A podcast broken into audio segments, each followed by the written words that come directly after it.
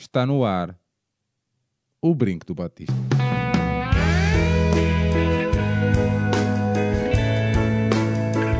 Que viva o Vitor Batista!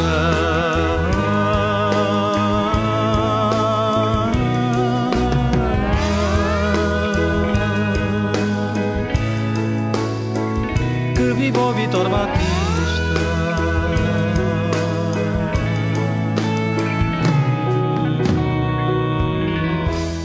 Bem-vindos a este 64 O Brinco do Batista, um podcast do projeto Benfica Independente. Benfica Independente que tem o seu site em www.benficaindependente.com. Estamos também presentes no Patreon, em patreon SLB Independente, com duas metas de apoio. Estamos também na comunidade Discord, uma espécie de fórum martelado, onde vão acontecendo diversas coisas e, e debates ao longo do dia. Gravamos este episódio a dia 14 de janeiro de 2021, dia que, em 2016, a Organização Mundial de Saúde declarou o fim da epidemia por vírus ébola na África Ocidental, que causou mais de 11 mil mortos. Nem de propósito. Uh, João Tibério, olá, meu amigo, bem-vindo. Alô, tudo bem? Saudades que estava aqui e te ouvir a, a fazer diálogo. Gaguejaste muito no arranque, não foi? Parecia que não ia à primeira. Já, já não te lembras como é que se diz uh, o Brinco do 64º. Batista? É verdade, é verdade. Bem. Foi, é a segunda vez que acontece isto e desta vez ainda foi pior. Foi à terceira, foi à terceira tentativa. Mas João, temos sempre o Alfredo aqui a, a proteger-nos. A- O grande Alfredo. será que ele vai cortar isto? Vai editar? Não sei se podemos confiar na malta dos podcasts. Continuo ainda hoje a gozar com um pequeno lapso de memória que ele tive com o guarda-redes belga, que não me perdoam, pá, essa gente. É verdade, é verdade. Essa gente, essa gente do bem, essa gente do bem. João, a semana fica marcada por uma vigilância a jornalistas ahm, e muito se discutiu sobre liberdade de imprensa. João, a minha pergunta é: onde é que começa a liberdade de imprensa e ou não se acaba? É uma história muito complexa. E é muito complexa porque parte das nossas opiniões está moldada pela parte clubística e do isti- deste, deste caso que estamos a falar envolver o Benfica, envolver a investigação ao clube, a, a- a funcionários do clube.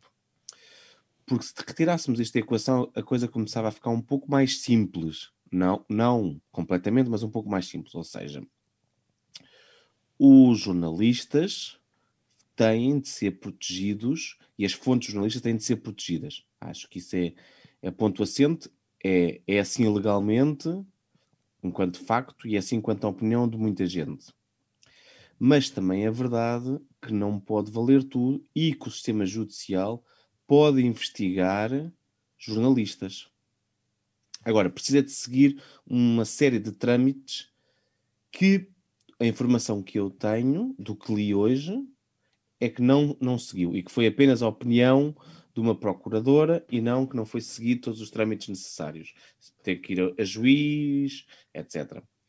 E, e eu acho que essa é uma das questões. Eu, por acaso, não, não cheguei a comentar nada, porque nós temos às vezes uma ânsia de comentar as coisas sem, sem, sem ter os factos todos ah, do nosso lado. O que é que isto significa? Eu não tenho os factos todos sobre isto. A história parece-me um pouco medonha, parece-me uma perseguição do sistema judicial aos jornalistas. Uh, eventualmente, os jornalistas também terão cometido um crime uh, na forma como eles próprios tiveram acesso à informação que ainda estava no segredo de justiça. Portanto, se calhar o que acontece aqui é que não há um lado certo e não há inocentes, 100% inocentes de um lado, nem 100% culpados do outro. Ah, e a história vai mais uma vez, que é uma das coisas que nós temos abordado aqui muitas vezes, fazer-se de áreas cinzentas, de hum, pessoas que têm responsabilidades e tudo mais. Em relação ao futuro, a única coisa que eu quero é que os jornalistas continuem a poder fazer o seu trabalho, e ainda hoje falávamos sobre o grande, o excelente trabalho, que vamos falar mais à frente também, dos Fumaça, sobre as, eh, as empresas de segurança, e aí, se há coisa que nós queremos é que os, que os jornalistas façam bem o seu trabalho. Quando não fizerem bem o seu trabalho, quando não cumprirem regras, também terão de ser responsabilizados legalmente. E é só isto. perseguição não, mas responsabilidade sim. Muito bem, João. Hum, Deixa-me lá ver se. Ah, já temos aqui o nosso amigo Aires. Já está operacional. Tivemos aqui um breakzito, mas nada de especial. Aires, meu amigo, olá, boa noite, bem-vindo. Olá. Bom ano! Pois é, bom ano. É verdade, bom ano. Ainda, ainda posso dizer isto, não é? Pronto, eh, O ano, o ano ainda não foi bom, por isso. Pode não ser foi muitas bom, vezes. não é? Mas eu acho que até o dia 15 nós podemos ainda, ainda sempre desejar bom ano. E depois Podes, sempre podes. aquele, Há, és um há- pouco aquele freak que há malta, quando há malta que é, pessoas, há malta em março de já bom ano, portanto, podes já sempre bom ano. também é verdade. É verdade. Ares, ah, o início do ano ah, fica marcado por uma grande entrevista, grande no sentido extensa ah, e de alguma forma hum, delicada entrevista do presidente do sindicato, o Joaquim Evangelista, onde faz muitas acusações. Não sei se tiveste a oportunidade de ler ou não.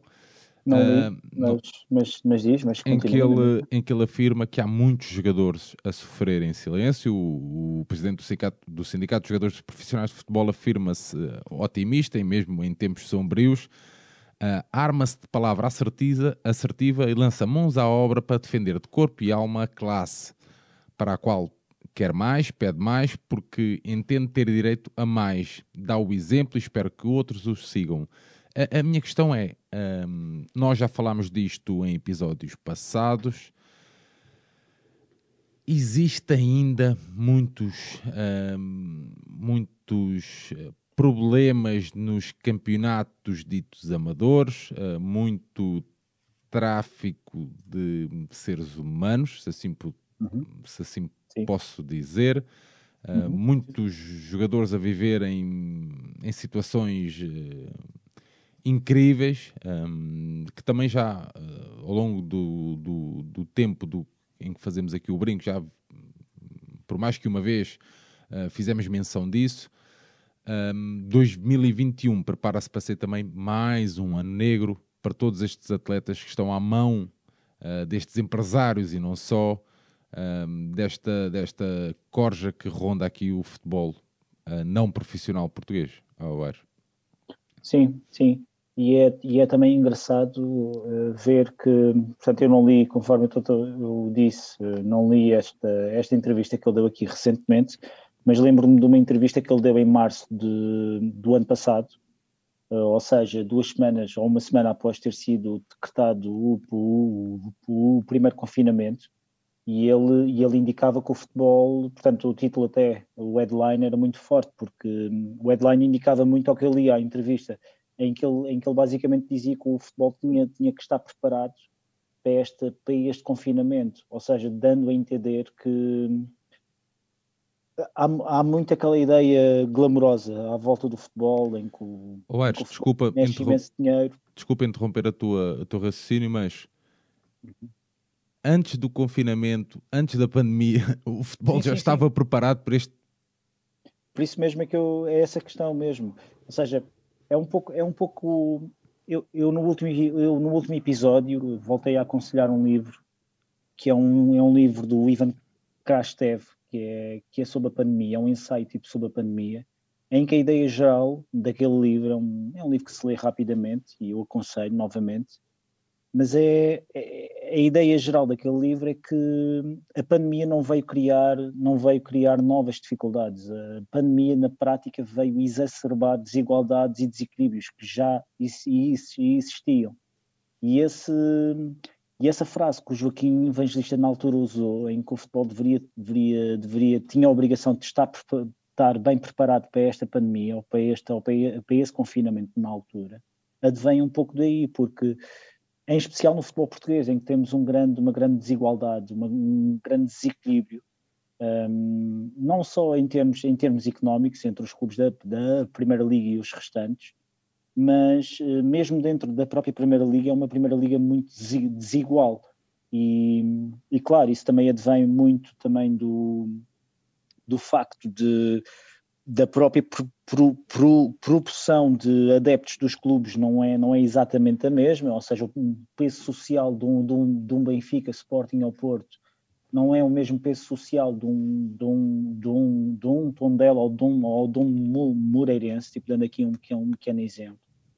Mas, ao mesmo, mas mesmo assim, hum, notou-se mesmo que, que não houve uma resposta conjunta, ou seja, houve clubes que, por exemplo, eu lembro-me o Sporting, o Sporting ficou o, o layoff, tipo para, tipo para fun, funcionários, um, o, o, o, Benfica optou por não fazer nenhum, nenhum tipo de corte, não é? Tipo, dando aqui, aqui uma, pequena, uma pequena noção da resposta que foi dada. Ares, agora, é... não, esta é a minha pergunta não tem nenhum uh, segunda intenção sequer, é mesmo uma pergunta Sim. sincera e, e, e, vai no seguimento do, dessa situação que falaste agora uh, sobre o Sporting Clube Portugal. Uh, a minha questão é, as empresas que aderiram ao layoff e que tiveram, eh, de alguma forma, algum apoio do Estado, não estavam proibidas de dispensar funcionários? Eu creio que sim. Pelo menos a ideia que eu fiquei, sim. Ok. Não, tô, a minha questão, pá, não é para quem, nos vai ouvir, para quem nos vai ouvir, Ei, lá estão eles. Não, pá, não, não, é nada disso. É mesmo uma questão de. É, é, pelos funcionários que eu estou. A minha questão é mesmo pelos funcionários, é mesmo por interesse menos... e para perceber porque mesmo, tinha, tinha mesmo ideia e saiu a notícia hoje ou ontem. Eh, nós estamos a gravar mais uma vez a 14 de janeiro, de voltar a referir, e sai a notícia hoje ou ontem que o Sporting preparava-se para despedir 20, eh, 20 funcionários. Eh, okay. Um... Eu não sei a natureza, lá está, este, pronto, e aqui certamente há pessoas, eu sou um leigo na matéria, como é óbvio, não, mas, mas do que eu entendo, uh, depende da natureza contratual que aqui estamos a falar, uh, depende também estes clubes, ou as SADs, um, portanto, eu não sei se o próprio layoff aplica-se à SAD em si, a funcionários da SAD ou, ou, a funcionários do clube ou de qualquer outra empresa do grupo. Ok, ok, faz sentido. É sempre sim, um sim. pouco relativo, percebes? Porque para nós pode ser o Sporting, digamos assim, ou o Benfica ou o Porto, mas mas em termos, em termos laborais pode ser o... Sim, pode ser o Benfica Estádio, o, Benfica não sei o quê. Estádio, etc, ok, etc. ok, estou a perceber, estou a perceber. Sim, sim, sim. sim. Mas estamos a falar, estamos a falar de, de, dos três grandes e a realidade, provavelmente e quase, quase de certeza. Sim, sim, uh, e a questão é, apesar, apesar, do, apesar do, do, do, do, secretário de Estado uh, achar que, que, que dificilmente algum clube ia fechar portas e que, que, que, ia, que ia correr tudo às mil maravilhas, estava, estava, muito, estava muito enganado. Não, e a questão, pronto, e a questão é essa, nós estamos aqui a falar dos três maiores clubes que movem que têm um peso social maior e que são, pá, e quer se quer, quer não, tipo, são, tipo, são chamados grandes, não é? Um, mas, mas a realidade, se descermos um pouco nessa escala e descermos até abaixo da segunda liga, ou, ou, ou ainda até uma segunda liga, ou mesmo, ou mesmo um campeonato de Portugal, então aí deparamos então aí com situações mesmo graves, porque, um, porque eh, já havia clubes que viviam da, da carolice de muita gente, não é? Os portugueses, e isto é um clichê, aquilo que eu vou dizer, e obviamente não são todos os clubes, não são todas as organizações, mas, mas nós tendemos, ou somos um povo que tendemos a não conseguir projetar uh, ou a planear a longo prazo, a médio e longo prazo. Somos muito bons a desenrascar, não é? E, e, e essa situação, essa realidade, oh, e lá está, o futebol é sempre um reflexo da sociedade onde, onde se insere, não é? Reflete-se também no próprio futebol. Havia clubes, eh, por exemplo, o Vitória de Setúbal, que era um clube que já, que já estava há anos, um, um, já estava a viver um, por muita força su, su, su, social e histórica que o, que o Vitória de Setúbal tem e, e, e, na realidade é um clube que, que, se formos a ver ao seu, ao seu, próprio, ao seu próprio palmarés muitas vezes andou, tipo, andou a dar socos acima do seu, do seu real valor, não é? Digamos assim. Um, mas era um clube que andava já há anos a pedir um, uma, uma descida administrativa porque uh, eram anos após anos com claro. casos e casos em que em, com, com certidões que eu não vou dizer que eram forjadas, mas enfim, era uma realidade que, que era sempre denunciada, mas que fechavam-se sempre os olhos, não é? E Sim, são, os, são, são N os relatos que eu ouvi de pessoas, de, e por muito, de atletas, e simpatia, de atletas não, que, que, sim, sim, sim, que me deixavam bastante preocupado. Eu que até cheguei a ver o, o Vitória Futebol Clube na, na, na Europa, fui lá ver a, a, a Roma. Ah, a Roma, a, ok, ok. Eles perderam 7-1, Exatamente. Foi, uh, e mas pronto. Aires, mais alguma nota relativamente a este Um, assunto? Não, é só, é só referir, é, é só adicionar para além do futebol profissional, e, e- e tu falaste e vincaste bem que havia, havia inúmeros casos de. e aqui já abordamos em questões de tráfico humano, etc, etc, de situações tipo subhumanas, tipo contratos, tipo jogadores que vinham, que vinham de outros con- continentes e nem sequer tinham contratos prof- profissionais e tinham, tinham, tinham contratos pela porta do, do cavalo, não é? Uh, e que obviamente esta pandemia veio, veio a pôr a nu muita, muita situação disso.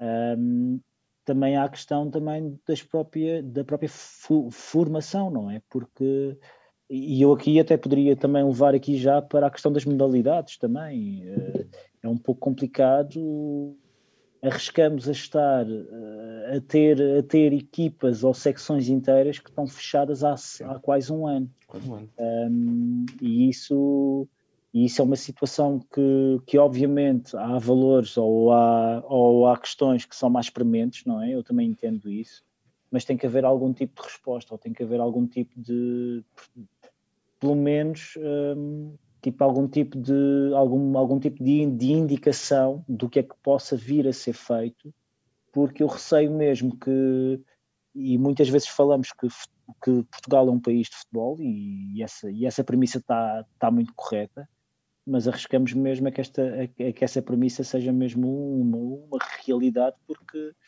porque eu vejo mesmo muitas modalidades, eu não estou a ver, eu não estou a ver no futuro próximo algumas modalidades virem a recuperar o número de praticantes, o que irá levar também a uma queda de, de, de qualidade e, e vai-se criar aqui um ciclo vi, vicioso, eu creio. Muito bem. Um, se pensavam que a linha, ou que o conselho editorial do Brinco funcionava bem, então estão bem enganados, porque este alinhamento deste 64 episódio foi exatamente decidido há 4 horas atrás. Portanto, foi tudo muito planeado. E posto isto, este que é um brinco meio diferente, um brinco inclusive em que temos três convidados, um brinco que vai passar em revista a semana. Taribo Oeste canta trap, culatra. Com mais pó que o Mara, não há mais Inedine. Planeta não tem hino, não há Rui Costa ou Kaká. Henri ou Ronaldinho, enrolei um fininho. Pai do Chico Fininho, diz que isto não é malha. O bufão se apaga, na cata traz a jarda. Se foda o tiki-taka, aqui ninguém vê o Barça. Denilson faz a roleta, a vida muda.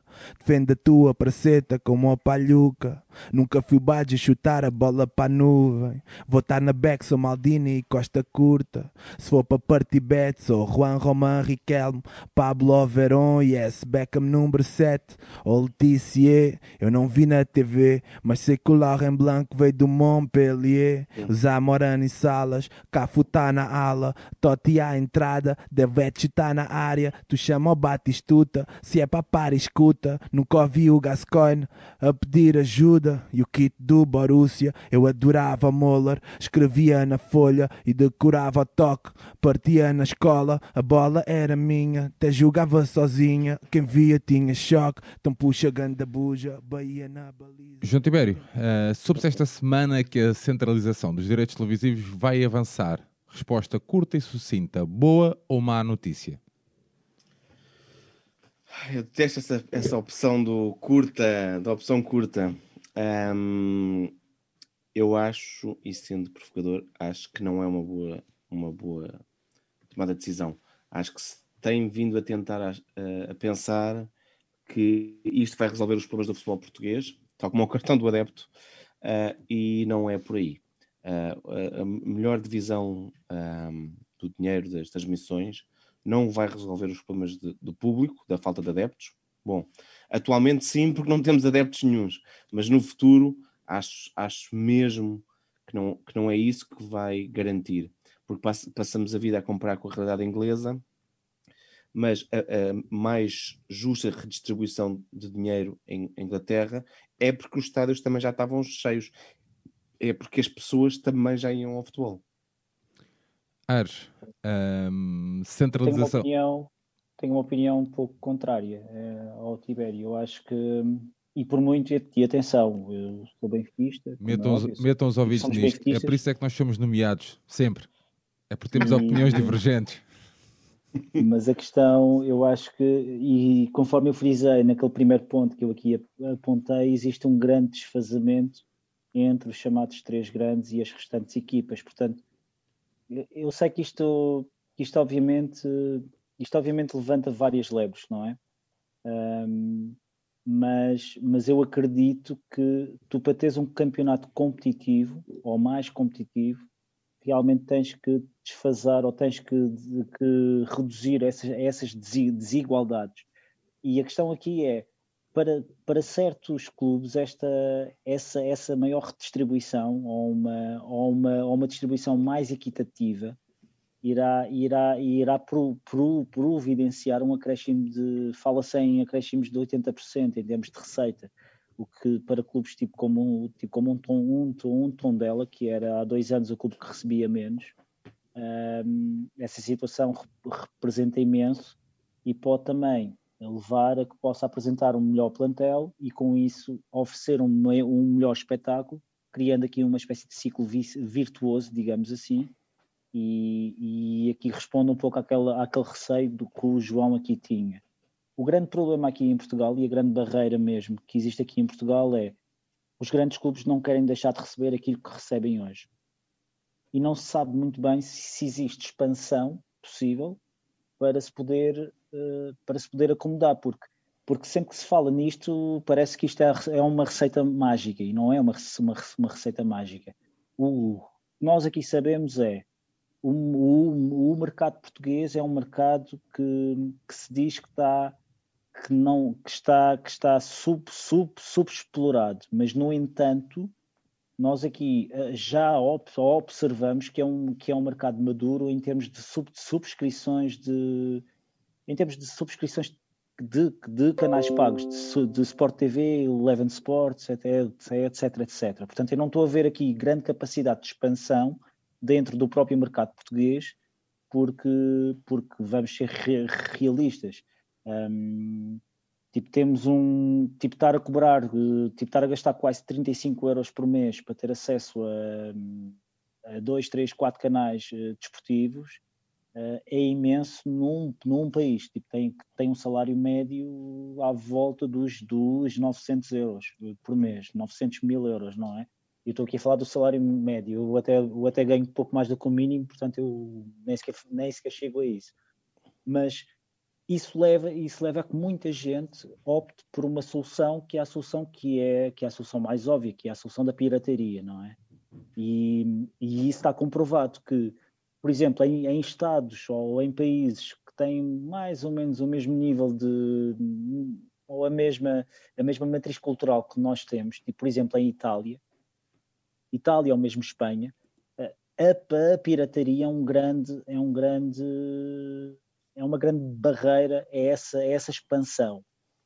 Também sabemos que, em segundo lugar, que eh, em termos de, de, de, direitos lá fora, a Liga Portuguesa apenas, apenas 5, tipo 5% daquele valor que. Eu estou a falar aqui de valores de cabeça, pronto, enfim, mas, mas acho que é 5 a 10% dos, dos, dos valores que a Liga Portuguesa obtém, ou que os clubes obtêm em termos de receitas televisivas, vem desse, desse, desse, desse mercado overseas, digamos assim, não é? E, ou desse mercado estrangeiro, em venda lá fora. O grande problema aqui é, lá fora, o nosso campeonato não é, não é um campeonato que seja muito atrativo. Pois, lá está. Pois. Portanto, também quem está lá fora já consome, por sua vez, já consome o inglês, o, o, o espanhol, a liga italiana, a alemã e a, e a francesa. Tipo, pelo menos estes cinco irá, irá ver antes, antes, antes do nosso. Portanto, eu também não sei para onde é que tu conseguirias também fazer essa expansão.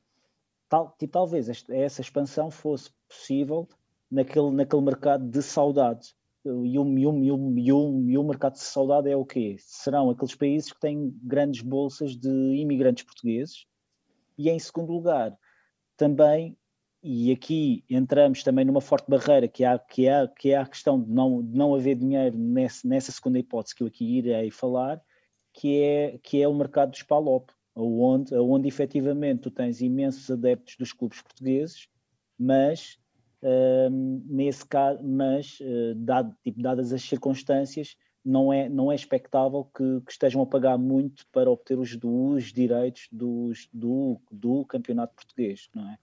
Um, não portanto, devem ter esse dinheiro, não, não é prioritário, certamente. Sim, e pode não ser prioritário também, atenção. Agora, há aqui várias nuances e é uma situação que, que, que, merece, que merece alguma reflexão e alguma discussão, mas mesmo colocando tudo isto em cima da mesa, mesmo, mesmo tendo em conta que já estamos num, num mercado maduro, que poderá não haver muita expansão, eu creio que era possível, mesmo assim, aumentar ou fazer uma melhor distribuição dos, dos ganhos sem prejudicar muito os grandes.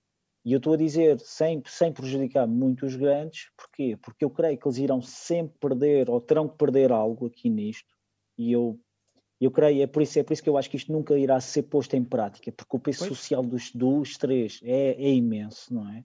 E eu falo contra portanto, mim. Portanto, é o que eu estava a dizer. Ao fim e ao cabo, não dá para artificialmente queremos comparar uma coisa quando não há adeptos suficientes para os outros clubes. Resta, resta, a via, resta a via que o governo está, está a ter aqui. O governo tem força, isso mesmo, pode forçar.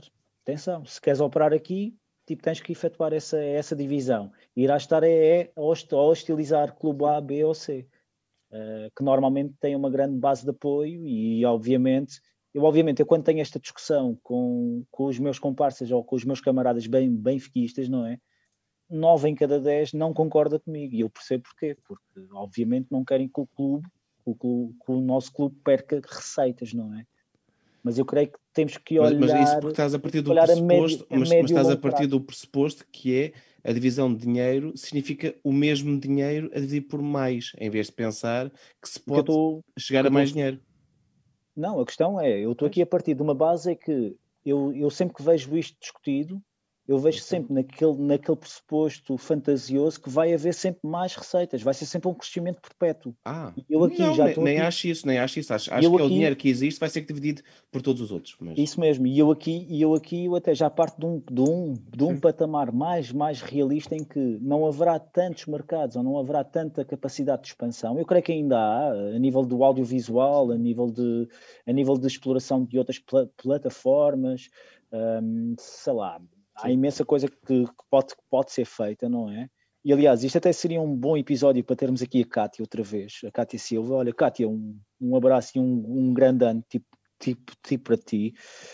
Um, mas uh, porque ela certamente ela saberia explicar estas, estas questões melhor, mas, mas o que eu noto é, mesmo partindo de uma, de uma perspectiva mais, mais conservadora, digamos assim, em termos de receitas, um, eu creio que é é necessário fazer isto, até para, até numa, numa perspectiva de dar um passo atrás, de forma a conseguirmos dar dois à frente. E o que é, que é dar dois passos à frente? É efetivamente sermos competitivos a nível europeu, porque, meus amigos, nós estamos num, num mercado diminuto, um, nós há imensos anos e desde há 40 ou 50 anos que nos atiram e não, e não é atirar areia, é a questão, é a questão nós temos um peso e uma herança histórica que é muito grande e talvez isto seja. Um, e, e, a, e, a, história nos últimos 50, 60 anos prova que, que isto é algo que, que, que o benfiquista comum anseia, que é, que é voltar a ganhar uma prova europeia, pronto, basicamente. Isso para mim, isso para mim pessoalmente é uma coisa muito importante, por exemplo, e eu, e eu não tive, eu não estava cá na década de 60, não é? Um, mas, esta, mas este peso histórico esta, esta situação uh, nota-se agora, que é há um grande desfazamento entre os cinco campeonatos maiores e, o, e os restantes cam, cam, campeonatos. É possível alguma equipa, por uma vez ou outra, de, fora desses cinco campeonatos, uh, ir, ir e conseguir chegar longe, tipo numa Champions ou numa, ou numa e mais numa Liga Europa, mas uh, mas a tendência é haver essa, essa maior, eh, esse maior fosso, ou ser cavado esse maior fosso. E, e se não houver, se não houver em Portugal um, uma, uma, uma distribuição mais equitativa, em que eleva o nível de jogo, em quem, quem, por sua vez, esse nível de jogo possa preparar as equipas para estar melhor lá fora, hum, eu creio que isso não será possível. Sabes o que é que é hum, o que é que é de novas preferências e novos hábitos que estavas a falar. Ou seja, nós queríamos ganhar as, as Champions, se calhar. mas há quem tire muito prazer hoje em dia em acompanhar futebol Claro, claro. Eu- que não são isso- das principais ligas, não é? Claro, claro, mas eu, mas eu já estou infectado desde há 37 anos com, com um vírus chamado Sport, Sport Lisboa e Benfica. Pensava que eu ouvir Esponcha. Muito bem, o nosso primeiro convidado deste 64 episódio, João Pedro Cordeiro, um jovem jornalista já com um largo percurso, visão de mercado, Planeta Desportivo, Eleven Sports, Canal 11, Antena 1, Rádio Renascença e vários podcasts. E agora mais uma aventura, Mal, a primeira revista dedicada ao futebol escandinavo. Oh, João, bem-vindo. Olá, boa noite. Boa Olá. noite, meus senhores. Obrigado pelo convite. Obrigado por estás aqui connosco, João. É um prazer. Ó João, eh, eh, tu estavas em casa, nesta, eh, no recolhimento obrigatório, e pensaste assim: pá, está frio para caramba, deixa-me aqui escrever sobre quem joga no frio. É basicamente é isto, não é? Basicamente foi isso. sim. mas, mas olha, eh, tens que melhorar esse sueco, meu. Sim, que é mole, não é? É mole, exatamente. Oh, Mesmo, ah. Que é o Melaude, não é? É o Melaude. yeah. Ah, não é Melaude, é aquele O, aquele O por cima. Então como é que se pronuncia, João? Mole, Mole. Mole. Ah, ok. mole, sim. Muito bem. boa. João, escrever, é sobre, escrever Sim. sobre quem joga no frio. Porquê? Olha, eh, isso tem, acaba por ter várias hum, dimensões, digamos assim, porque não é só uma, uma questão de, de- de gostar do, do futebol da, da, da zona, hum, tem também muito a ver com a, com a identificação cultural que, que, que eu tenho, ne- neste caso em relação eh, praticamente tudo o que é nórdico e que vem da, da Escandinávia. hum, tu- e isto vai desde do- de questões culturais do, do ponto de vista de- das artes, eh, cinema, televisão, música, hum, cada vez mais literatura também, porque tenho andado eh, metido no meio da, da- da literatura clássica nórdica, os, os textos vikings, essencialmente. Hum, e pronto, e isso depois acaba por se estender também ao futebol. Uh, mas, mas depois também há aqui outra dimensão, que é de facto há uma evolução futebolística nestes países nos últimos anos que tornam uh, bastante interessante esta evolução. Um, Joga-se cada vez melhor naquela altura, os, os jogadores começam a aparecer cada vez mais em, em diferentes equipas, um, mas o, o mais interessante disto tudo é que de facto a, a evolução do jogador e do, do perfil típico do jogador nórdico tá, tá- é cada vez dif- mais diferente um, e isso para mim acaba por ser uma, algo interessante que eu, que eu decidi explorar.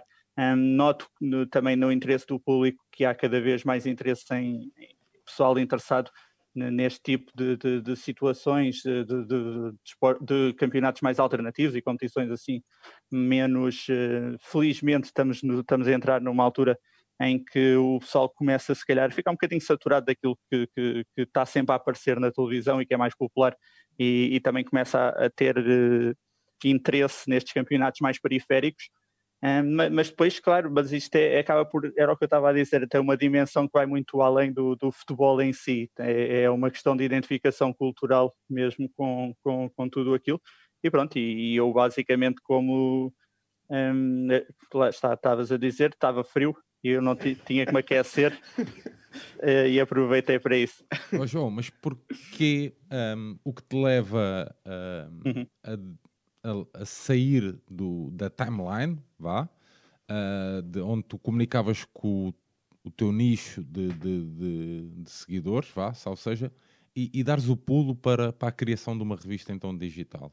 O, porquê? Porquê é que te- Sim, há- Forma- Só para acrescentar, a ideia de ser um formato que não está assim tanto na moda. não é? Hoje, em dia, hoje em dia é fácil de fazer um podcast e tu arriscas o, o regresso à palavra, não é? Sim, sim. É, porque é assim, eu desde que basicamente que me conheço, que, que aquilo que eu sempre quis fazer foi, foi jornalismo na área do futebol, mas na área da escrita. Hum, acho que sabe melhor a escrever do que propriamente a falar. Hum, e é, aliás, é mais fácil para mim expressar-me a escrever do que propriamente a falar. Então hum, sempre decidi que, que aquilo que eu queria fazer era trabalhar no, no meio escrito. Acho que e exatamente também um bocadinho por aí. Hum, acho que é algo que as pessoas têm, têm ido mais ao encontro do- e não estou a criticar o, o crescimento dos podcasts, nada disso. Um, mas até porque é uma plataforma que eu entendo o crescimento consoante o, o estilo de vida que as pessoas passam a ter uh, de, nos últimos anos. João, achas uh, mas... que é, é, de mais fácil consumo um podcast é, é, do que, por exemplo, uma Mais revista? fácil no sentido de, questões uh, técnicas e de adaptação à, à, vida diária das pessoas. Ok. Um, é mais imediato, eu acho. Sim, sim. É mais imediato, requer menos atenção, talvez. Pronto, também. Sim.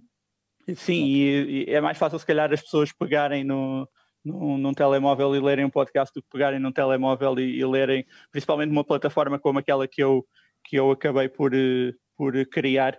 Um, se calhar lê-se melhor num desktop e são cada vez menos pessoas, se calhar, os que trabalham em computador e em desktop e, e estão, ou pelo menos e que têm lazer uh, com, com um portátil na mão ou, ou num desktop. Um, daí só que de facto é, é aquele. O, e há aí um, um, buraco a preencher que eu, que eu achei que seria interessante. Basicamente é, é uma coisa muito pessoal, eu sei, porque se calhar não, não vou. Um, não é o, a plataforma mais fácil de, de trabalhar nesta altura e, e, certamente poderia ter outro tipo de, de de impacto se, se fosse por outra plataforma, mas a ideia também é, é um bocado de ser multi, multidisciplinar, não, não ficar só pelo, pelo, pelo site em si, um, mas também mais tarde, aliás, já tenho planeados também a fazer-vos concorrência com uns 5 ou 6 episódios de, ah, de podcast. Um, e, e, depois uh, tenho mais umas ideias, vamos ver como é que vão ser realizadas. Depois mas, eh, mas também uma, uma, algo que explica o, o meu interesse por, eh, por, eh, por criar um projeto assim mais alternativo. Quem não sabe, vocês sabem, mas quem não sabe, eu trabalho na, com, com, o António Tadeia e trabalho, tenho trabalhado em projetos com, com, com o Sérgio elencou há pouco, um, mais ligados ao futebol mais mainstream e mais comercial, que, que basicamente toda a gente conhece. E eu aqui equipar um bocadinho a, coisa com, com outras artes dentro da cultura. Às vezes temos que fazer, temos que fazer uh, aquilo que é preciso no, do ponto de vista comercial, porque é o que vende, né? e é o que dá page views, é o, é o que dá publicidade, é o que, é o que as marcas querem para promover. Um, só que isso não te, não te enche, não te compensa, não te, não te torna completo e a possibilidade, e, eu cresci sempre num meio também cultural em que o do it yourself é muito importante, um, então faz todo o sentido eu criar o meu próprio espaço e escrever sobre aquilo que eu gosto para compensar um bocadinho a necessidade de ter que escrever muitas vezes diariamente e a nível profissional sobre coisas que não me dizem tanto. E já agora, posso, posso só fazer uma questão? O que é que significa a palavra molho? Gol. Gol, ok. Boa, yeah. boa. Nós, nós, tínhamos aqui a pergunta de qual é que é o melhor campeonato, mas eu vou-te vou acrescentar outra coisa. Através de que campeonato é que entraste no, no mundo escandinavo? Qual é que foi aquele que dizes, começaste a acompanhar jogos e a, e a acompanhar equipas e a pensar, pá, isto, isto está cheio de grandes jogadores. Uhum. Sim, começou, começou pelo dinamarquês e acaba por ser também pelo dinamarquês que, que eu continuo a achar que é o mais forte nesta altura. Acho que o campeonato dinamarquês está perfeitamente ao nível de um campeonato português e estamos a falar, obviamente, se excluirmos o, os três grandes, mas todas as outras equipas não são substancialmente melhores do que, do que as equipas uh, dinamarquesas. E, e, tu viste a eliminatória do ano passado do Braga com o Brondby uhum. e não Brondby, como se diz, mas não vamos entrar por aí. Um, o, o Braga aquele, o Braga passa a eliminatória, mas tem muitas dificuldades e podia perfeitamente aquilo ter caído para qualquer um dos lados. E acredito que neste momento a diferença entre as equipas dinamarquesas e as equipas portuguesas, fora obviamente os três grandes, um, não, não é grande e o nível é mais ou menos o mesmo. E estamos a falar de uma liga portuguesa que é, aqui, que é supostamente a quinta melhor, da, a sexta melhor da, da Europa. Portanto, há, há, e cada vez mais campeonatos como o sueco e como o norueguês têm tido uma evolução brutal, e este ano, principalmente, o campeonato norueguês começou por ser o passado no, no, Eurosport, teve uma média de golos de, de, superior a 3 golos por jogo, teve uma das equipas uh, sensação, o Bodo Glimt, um, que basicamente foi adorado por toda a gente pela forma como jogava. Um, são, são, são países que têm estado a crescer futebolisticamente de, de, e, e, a nível de jogo uh, tem começado a marcar algumas tendências também. Um, e, basta ver também algumas estatísticas como serem do, dos campeonatos que dão mais tempo a jovens, um, que têm a maior, uh, o maior tempo útil de, de, de jogo jogado, uh, não, o jogo não para, não há tantas faltas, dá uma fluidez que, é, que acaba por tornar o futebol bastante atrativo mas sem dúvida o dinamarquês é o mais forte e foi pelo dinamarquês que eu entrei, até porque pela história própria do futebol dinamarquês já desde há muitos anos, desde, praticamente desde os anos 80, que é, um, que é uma das grandes seleções a nível europeu. E, e pode-se falar, e pode falar num estilo de jogo nórdico ou não? Cada vez menos, acho. Um, o, o, campeonato, os, as equipas nórdicas, eh, tanto de clubes como de seleções, sempre ficaram muito conhecidas como equipas de, de, de fortes fisicamente, que corriam muito, davam muita luta, mas isso está a mudar significativamente e tem mudado significativamente desde há uns anos com a introdução de, de, de pisos sintéticos em praticamente todos os clubes e de, de centros de treino com, com condições que aguentam o ano todo, campos cobertos, etc que, permite, que passaram a permitir a formação de jogadores com perfis completamente distintos daqueles que, que, que, existia até, até há alguns anos. Portanto, permite que os jogadores passem a ter muito mais a bola no chão e deixem de jogar tanto pelo ar como eram obrigados na, na altura, e isso também se via em campeonatos como, como o inglês e como o escocês, em que o, que o, futebol tinha que ser muito mais direto porque a bola simplesmente não rolava na relva, né? Um, E no caso dos nórdicos, a partir do momento em que os pisos sintéticos se começaram a, a, a massificar por, por, por, todo o país, isso possibilitou que os jogadores passassem a ser diferentes. É, então, neste momento, já não se pode propriamente falar naquele tipo naquele estilo de jogo típico nórdico de, de pontapé para a frente, muita correria, disputas aéreas, porque eles já, já começam, todo, praticamente todas as equipas já são muito mais do que isso. Ok. E e, por exemplo, nós, nós, nós associávamos há 20, 30 anos atrás, uh, portanto, os países nórdicos mais àquelas modalidades de pavilhão, handball, uhum. etc, etc. Um, é, é justo dizermos que o futebol passou a ter uma preponderância maior nessa, nesses países? Ou Sim. isso é uma falsa percepção que nós aqui temos? Não, é, é, é, uma, é uma evidência. Porque, eh, repara, eu aqui há uns tempos fiz um, um artigo para, para o site do Tadei acerca da, da evolução do futebol norueguês, uhum. um, em que na altura falei tanto com, com um especialista como fui buscar um, entrevistas de, do Christian Torstvedt, que, que saiu do, do Viking para o, para o Genk da Bélgica recentemente, em que ele basicamente explicava que há uma grande mudança de mentalidade no, nos atletas nórdicos, um, de, principalmente na, na, Noruega, em que desde, desde o do brilharete das seleções do, do, dos anos 90, no, nos, mundi, nos, diferentes mundiais, 94 e 98 principalmente, um, em que passa a haver uma, uma, grande mudança de mentalidade, em que os jogadores percebem que, que há, o futebol também é, é, um caminho a seguir-se. Um, e eu lembro-me também de uma entrevista do Anders Anderson, que chegou no, que chegou no Benfica também no, há, uns, uhum. há uns anos, anos, durante os anos 2000, não teve grande impacto, mas pronto, um, te, em que deu uma entrevista em que há uma, mudança, uma grande mudança de mentalidade no país, principalmente desde o surgimento do, do Ibrahimovic. Basicamente, o, os suecos não acreditavam muito que podiam ser uh, dos melhores jogadores do mundo e o Ibrahimovic acaba por vir mudar isto.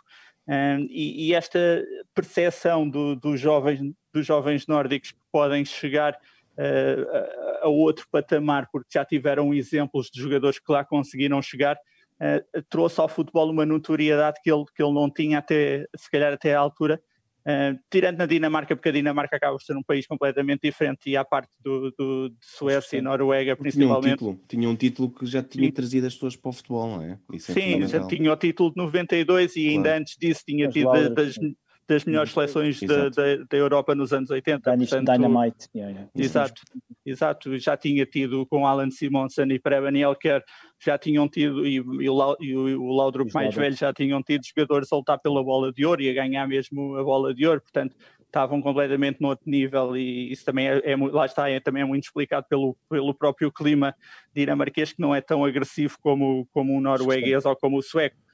Um, e portanto o futebol acabava por estar muito mais desenvolvido que, do que nos outros países. E nos últimos anos, de facto, do, do, caso da Noruega há essa evolução, porque pronto, o que nós conhecemos a Noruega né, e é um país que a nível financeiro e, e, de, e de, possibilidade tem, é, é outro nível, e no caso da Suécia a, a grande influência da, da, de outras culturas, da multiculturalidade, da entrada de, de de muitos uh, refugiados, quer, quer dos Balcãs, Balcãs, da altura da Guerra dos Balcãs, quer, quer agora mais recentemente na, na, do, população curda, Síria, sim, sim, uh, Síria sim. exatamente, um, tem trazido ao futebol sueco também uma evolução brutal do ponto de vista técnico e, e, obviamente tático, porque a diferença do perfil dos jogadores acaba por ser completamente diferente. E pronto, e toda esta riqueza, do meu ponto de vista, acaba por ser bastante. Um, influenciadora do meu interesse pelo, pelo, por este tipo de campeonatos. Oh, João, pois, eu, eu reparei que, desculpa, um, tu o, vais só falar sobre os atletas ou vais fazer. Uh, uh, vais ter uh, sobre os clubes também? Como é que planeias? Porque eu estava a ver aqui os próximos, os próximos posts, é tudo sobre atletas. Sim. É, isso é tudo sobre jogadores, sim. Basicamente por uma questão: campeonatos estão parados neste momento. A Dinamarca recomeça em fevereiro e Suécia e Noruega então, vão começar a época, nem sei bem quando, vai depender muito também do, do Covid porque o ano passado também adiou e só começou depois em junho. Vamos ver quando é que vai começar a ideia depois. Um, e, influenciado um bocadinho por aquilo que, que, o Target Scouting faz, pelo que o Mundial Scouting faz, um, que é fazer análise a equipas uh, do ponto de vista não necessariamente tático, porque isso não é muito a, a minha cena, não, não, não, não ligo muito à, à, questão da análise tática, um, mas principalmente do ponto de vista de, de não, não focar tanto só num jogador, mas focar uh, mais de, de, numa equipa de, um, de, uma, de uma forma mais de grupo. Um, uhum. depois a ideia também é, é ir fazendo ao, e é aí que vai entrar depois mais tarde se calhar a newsletter, ainda estou a, a, pensar melhor como é que a coisa vai acontecer, mas fazer newsletters semanais de, de tipo recap e review de, daquilo que aconteceu uhum. durante, o, durante a semana. Vou, devo começar a fazer isso também agora um, durante, o, durante o mercado vou ver, ainda, ainda estou a testar um bocadinho como é, que, como é que vou fazer isso, não pensei totalmente dessa questão, só pensei mesmo no site e, e, no, não, e, e, e no... a minha questão era ter mais três meses a pensar o grafismo, portanto. Foi o, ah, foi o, foi, o primeiro, foi o primeiro elogio que o Ares disse de manhã. Exatamente. Logo. Parabéns mesmo, está bem conseguido mesmo, por acaso. E, e eu, eu, eu, por acaso, eu, eu aí focaste aí um grande, uma, grande, uma grande razão, ou pelo menos focaste aí um ponto muito importante, que é mesmo a, a, a presença massiva nos últimos 20 anos de, de, de imigrantes e, de, e a grande uhum. abertura que esses países tiveram, tipo na, na recepção de, de vários povos que, que, que, devido, que devido a conflitos tiveram que, tiveram que, que realizar o seu êxodo, não é? Tipo para esses países nórdicos. Um, a, a, minha questão era um pouco, era um pouco mais, mais além e é, e é nesta lógica em que, que se está a caminhar para uma espécie de superliga, digamos assim, não é? Uhum. Tu achas que era possível haver um campeonato escandinavo ou não? Eh, já agora eh, vou já te responder.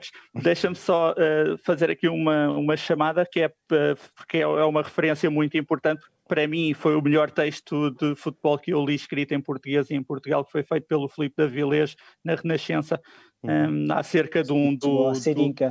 Exatamente, do Dalcourt com a Cirisca.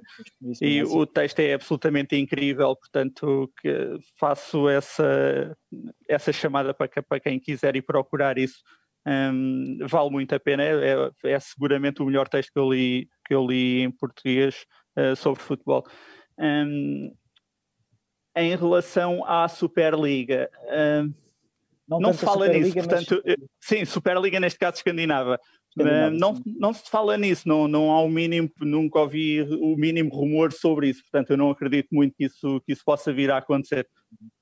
Ok, e já agora, como é, como é que tu vês a ascensão de, de outros países que não são tão falados? Eu, por exemplo, eu passei, eu passei pelo, pelo teu site e vejo só retratados as três, primeiras, as três principais ligas da Dinamarca, Suécia e, e Noruega. Uhum. Um, mas não, ve- não vi nenhuma referência, por exemplo, à Primeira Liga eh, finlandesa, Sim. ou à islandesa, ou mesmo à- à- às Ilhas Feroé. Tu também Sim. pensas também cobrir também esses países? E em segundo lugar, eh, como, é, que- como é que tu vês a ascensão, tipo, por exemplo, do, do, do futebol finlandês, um, que sempre teve alguns jogadores que, que se des- destacaram, eu aqui Uhum. lembrando do Jari Litmanen, era um grande Sim. jogador, não era? Óbvio. Uhum. É. Um, mas que nunca conseguiu, portanto, dar aquele passo em frente e finalmente se conseguiu se qualificar, não é? Para uma, É. para uma fase final, não é? Aliás, a Sim, Glory e- Mag, a Glory Mag, que é uma revista que eu, Exatamente. que eu gosto Sim. muito, fez um especial sobre sobre, sobre Uhum. a festa tipo em Helsinki. Como é, que- como Sim. é que tu vês essa evolução no futebol finlandês e já agora como é que tu também vês eh, o efeito da Islândia, que parece que está agora a descer agora a, a a montanha, Uhum. depois daquele Zenit em, em 2016 e, e aquele, aquele fenómeno que é as Ilhas Feroé, que eu creio que é o país, o país da UEFA que tem mais praticantes por, eh, por, por proporção de, de número de, de habitantes, por acaso. Sim, eu não quero fazer aqui nenhuma shameless self-promotion, mas eu tam tenho também um, um texto escrito sobre futebol nas Ilhas Faroé no site do, do António li, Tadeia. Sim. Tadeia, há, há Sim, uns sim, meses eu também li isso. Sim, na altura entrevistei o Rafael Veloso, tinha ido jogar para lá e, e falei um bocadinho, fui um bocadinho mais além do, do futebol e falei também um bocadinho sobre a cultura ah, do- do- das Ilhas Faroé como, como futebolísticas. Ah, por acaso tem graça que eu tenho, tenho essas duas, tenho, tenho as glórias todas, na verdade, e encontrar a glória da, da Finlândia foi um, foi um filme. Ah, Ah, ok. Não foi um filme tão grande como encontrar a do Norwich. A do Norwich teve que ser comprada pelo IVA e Essa- gastei Essa é a que me falta, e gastei o triplo do, e gastei o triplo do dinheiro do que, do que a revista era vendida pelo, no site, mas enfim, vale a pena porque pronto, fiquei com a coleção, tenho a coleção da, da Glória toda. Ora bem, em relação a Ilhas Faroé, ah, Islândia e, e Finlândia. Ilhas Faroé muito provavelmente não, não, não vai ter grande cobertura porque o nível é muito baixo. Um, e, e não me parece que haja assim grandes jogadores a serem destacados. Aqui a ideia, não sendo um portal de scouting e um site de scouting, é também um, olhar para aqueles jogadores que, que podem vir no futuro uh, a ascender a uma grande equipa e a jogar em, a jogar em grandes equipas.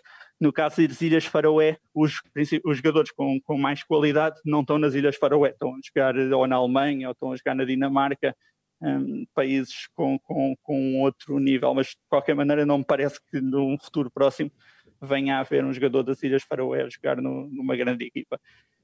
Portanto, não, Ilhas Faroé não é muito provável eu, que eu vá destacar muito. Agora, Islândia e Finlândia, sim, sem dúvida. Um, pontualmente, se calhar não tanto com, com a regularidade do, do- do- dos restantes campeonatos, um, mas, por exemplo, da Finlândia, eu tenho escrito uh, um pouco sobre a Finlândia no, no meu Twitter e, e na minha lista de jogadores a, a destacar brevemente numa, numa segunda edição, porque eu ainda estou a tentar perceber como, é que as- como é que o pessoal prefere uh, se volta a, a- a fazer tipo uma segunda edição em que espeto com mais 20 perfis de uma vez ou se vou colocando perfil a perfil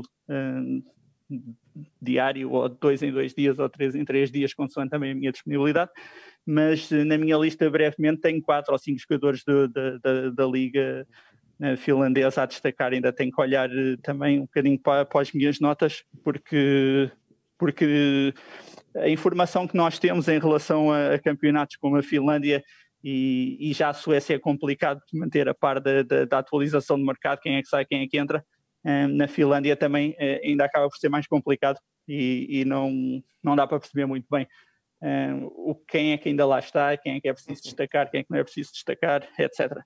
Mas, mas sim, eh, eu vou também, apesar de, de- de ter eh, colocado as tabelas e as classificações do- no- de- das três principais ligas, Hum, também vou acabar por, por escrever sobre a Liga Islandesa e sobre a Finlandesa, sem dúvida, está nos planos. Hum, a ascensão da Finlândia explica-se de, de- de uma forma muito simples, eh, até porque esta equipa não é necessariamente eh, a mais talentosa da história da, da- da Finlândia. Acho que hum, tu destacaste o Litmanen, mas é essa mesma seleção com o Litmanen. Tinha Jaskalainen, tinha Tainio, tinha uh, Ipia, tinha, eh, tinha pelo menos quatro ou cinco jogadores que, que jogavam em grandes clubes do, do, do futebol europeu. E, e, e, essa sim acaba por ser a geração de ouro. E, e, e, do meu ponto de vista, aquilo que explica essencialmente esta, esta ascensão da Finlândia, a qualificação da Finlândia para, para o europeu, tem muito a ver com o trabalho que tem sido re, uh, realizado pelo selecionador, o Marco Canerva. O homem já tinha sido. Uh, já tinha feito história, uh, tinha levado a seleção sub-21 da Finlândia pela primeira vez a um europeu de, de, da categoria e, e, portanto é um homem muito competente, é tipo o Mourinho finlandês lá da zona e, e, daí que essa, que essa ascensão se explica muito por aquilo que, que é o, o, bom trabalho que, que, que o Marco Canerva tem feito à frente da equipa. Depois, obviamente, tens, tens jogadores talentosos, porque, porque o Glenn Camará, por exemplo, acho que entrava de caras em praticamente todas as equipas do, do, do futebol europeu não necessariamente é elite, é elite, não, não um Bayern de Munique, não um Real Madrid, mas, mas clubes de, de segunda dimensão, seguramente muitos clubes da, da, Premier League, qualquer dos três grandes portugueses, ele entrava de caras no, na equipa. Uh, e depois teve, teve alguma sorte de apanhar um Timo Pukki um, numa forma numa forma absolutamente brutal em que o homem marca tudo e mais alguma coisa como nunca teve na carreira. Portanto, houve aqui uma, uma, uma, uma conjugação de fatores que, que acabou por sorrir à Finlândia. Sei que a equipa seja particularmente talentosa e sei que me pareça que esteja a haver uma, uma evolução por aí além no, no futebol finlandês atual. Okay. Um, é, acaba por ser uma coisa mais de ocasião, não, não, é, não parece tão sustentado como aquilo que foi a evolução de, de, da Islândia, um, porque a Islândia chega, chega ao europeu de facto com, com uma boa geração, mas, eh, mas com as bases lançadas para ter futuras gerações ainda melhores. E parece-me que a atual seleção sub-21 uh, eh, islandesa um, tem um nível a nível de, de, talento e de qualidade individual muito superior àquela que teve no Europeu de 2016. Uh, e aquilo que vai diferenciar também o sucesso de, dessa equipa um, islandesa é, é, como eu disse uma vez no Twitter, é perceber o talento que tem em mãos porque hum, ao longo dos últimos anos, quer com, com, com o selecionador que teve no, no, Europeu 2016, quer mais recentemente com, com o Eric Amren, são dois selecionadores que, que são aquela velha guarda da, do futebol sueco, de, de, futebol muito físico, linhas compactas, uh, muita correria, pontapé para a frente, duelos físicos, duelos aéreos. Uh, e de facto a Islândia tinha esse tipo de perfil de, de jogadores em 2016 e daí que, que aquilo tenha sido um encaixe um, que deu muito certo, mas depois não percebeu que a substituição desses jogadores tinha que ser feita com, com um treinador diferente. E, o Eric, e isso viu-se logo a partir do momento em que o Eric Amran não consegue levar a Islândia uh, às grandes competições que seguiram ao Europeu de, de 2016, ainda conseguiu ir ao Mundial 2018, mas depois já, não, já falhou já falhou a qualificação agora para o europeu. Uh, na Liga das Nações também não conseguiu fazer nada de especial, portanto, um, a substituição do Eric Amren e ela vai ser feita, e eu sinceramente não me lembro agora quem é o novo selecionador islandês, mas uh, se ele for uh, mais identificado com um perfil de jogadores mais, mais talentosos, claramente uh, as bases da, da, Islândia foram lançadas e, e, nós lemos vários artigos sobre isso e há também artigos brutais, quer no New York Times, quer no Guardian, acerca da, da evolução do, do, do, futebol islandês que explicam muito que aquilo é, é completamente sustentado, foram criadas infraestruturas e, e, e possibilidade do, dos jovens atletas passarem a integrar um, academias de formação como não existia até à altura. E, e aquilo que aconteceu com a seleção de 2016 parece-me que vai, ser vai ter a influência que as, que as gerações de 94 e 98 tiveram pela, para a Noruega. Portanto, daqui a uns anos os jogadores, os jovens islandeses já não vão pensar que, que querem ser jogadores de handball ou, ou, ou principalmente de handball uh, e já querem ser futebolistas. Isso faz muita diferença que é isso que leva a que haja mais participantes e, obviamente, havendo mais participantes, a probabilidade de encontrar uh, jogadores mais talentosos é maior. João, tu, tu, tu achas que este, este, este, este projeto também pode abrir portas uh, com perspectivas profissionais ou não, ou não é por aí, quer dizer? Um, Mais ou menos. Se eu, se eu te disser que, que, que não, uh, tô, que não foi um bocadinho com isso em vista, também te vou estar a mentir, mas não tenho, não tenho, não tenho propriamente uma ambição de trabalhar em recrutamento, em scouting, ou quer que seja, trabalhar num clube em, em, em encontrar jogadores, porque eu não tenho formação de scouting. Eu basicamente eu, eu criei um projeto para, para escrever sobre aquilo que eu gosto um, mas também, também muito desiludido com aquilo que é a comunicação social e os, principalmente o jornalismo a nível, a nível de escrito uh, que existe em Portugal atualmente. E, e eu acredito uh, e porque venho desse meio que, que se não estás contente com as coisas cria, cria tu o teu o teu próprio projeto e faz aquilo que tu gostas e, e acredita no, no, no processo e logo se vê Uh, isso tem, dado, tem dado, e eu tenho visto até bem a nível pessoal que isso me tem dado bons resultados, uh, portanto não tenho nenhum motivo para, para acreditar que isso, que isso não resulta. Um, uh, ah, portanto, talvez, acredito que, que, que, no futuro possa, possa resultar em alguma coisa. Agora, o objetivo principal é mesmo só criar algo diferente e, e algo que, que, que me agrade e que me faça sentir útil neste caso, porque era um bocadinho o que eu estava a dizer ontem também um, ao, ao António no, no Twitter, um, para fazer mais do mesmo não estamos cá a fazer nada. Pois. Sim, sim. O facto.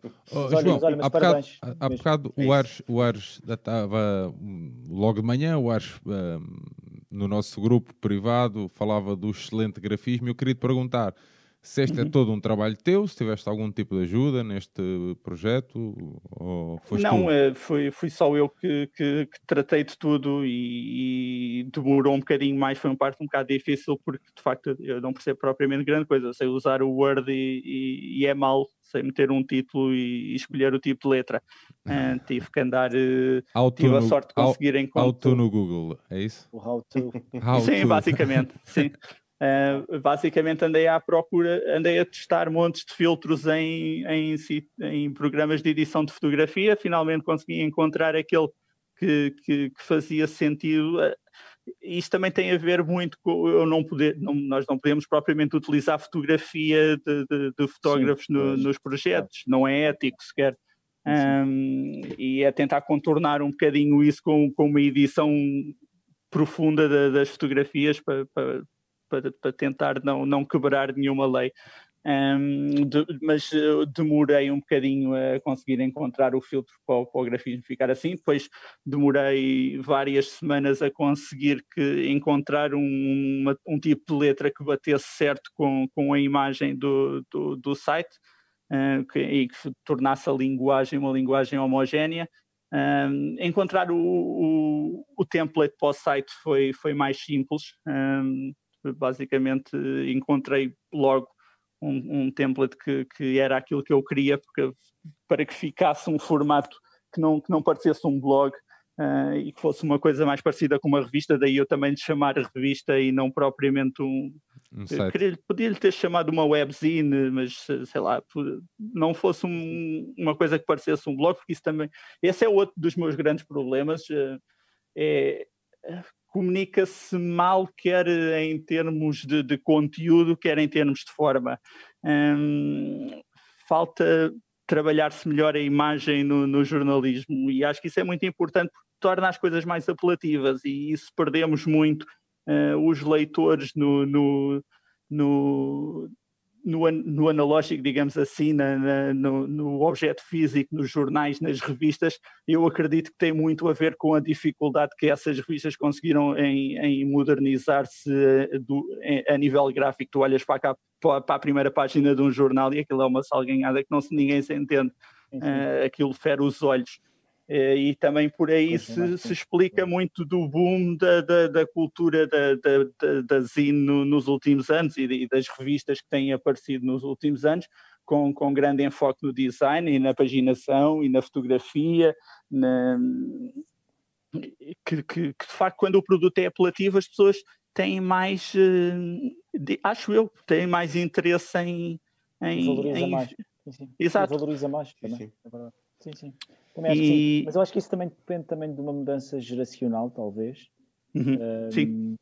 Também nos próprios meios.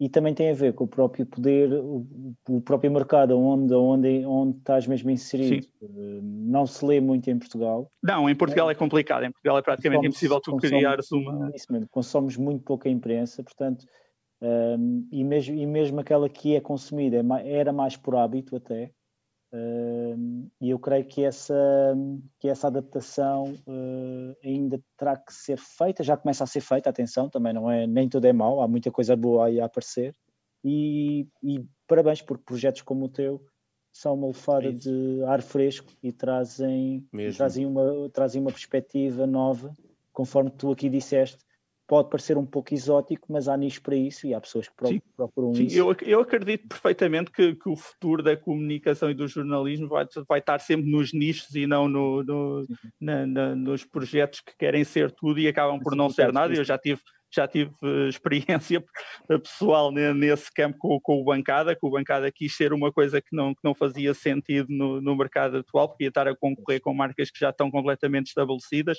e eu disse isso ao Tadei abertamente, ele sabe, sabe o que eu acho disso, até porque me ele me perguntou porque é que eu achava que, que tinha corrido mal na bancada. Um, e, e acho que não faz sentido projetos com, com que querem ser tudo e mais alguma coisa atualmente e não se focarem em algo muito concreto, porque as pessoas estão cansadas do, do, do, do Benfica, do Porto e do Sporting e, do, e do, das mesmas notícias que estão em todo o lado e das notícias que não são notícia, um, e isso faz-me alguma confusão. Dinos, É ah, para libertarmos aqui o João, porque nem toda a gente tem a nossa vida, mais, mais, alguma, mais alguma questão aqui para o João? Não, Tibério, não, Não, porque temos que guardar, temos que guardar mesmo, material algumas para quando questões. for Ah, eh, Para o nosso grande episódio com o João, grande é isso? episódio. Exatamente. bem. mesmo, João. Fica à João, espera então. obrigadinho por, Obrigado. esta, por este Obrigado, bocadinho obrigado, que estás aqui Parabéns. connosco. Parabéns. um, um grande abraço. Ah, Obrigado, eu. É sempre um prazer seguir-te. É isso. Incrível. Muito obrigado, João. Tá, Obrigado, obrigadíssimo, obrigado pelo interesse e obrigado por, por Obrigado. me darem aqui também um espacinho. Um abraço. Até breve. João. Tchau. Um abraço. Tchau, breve, tchau.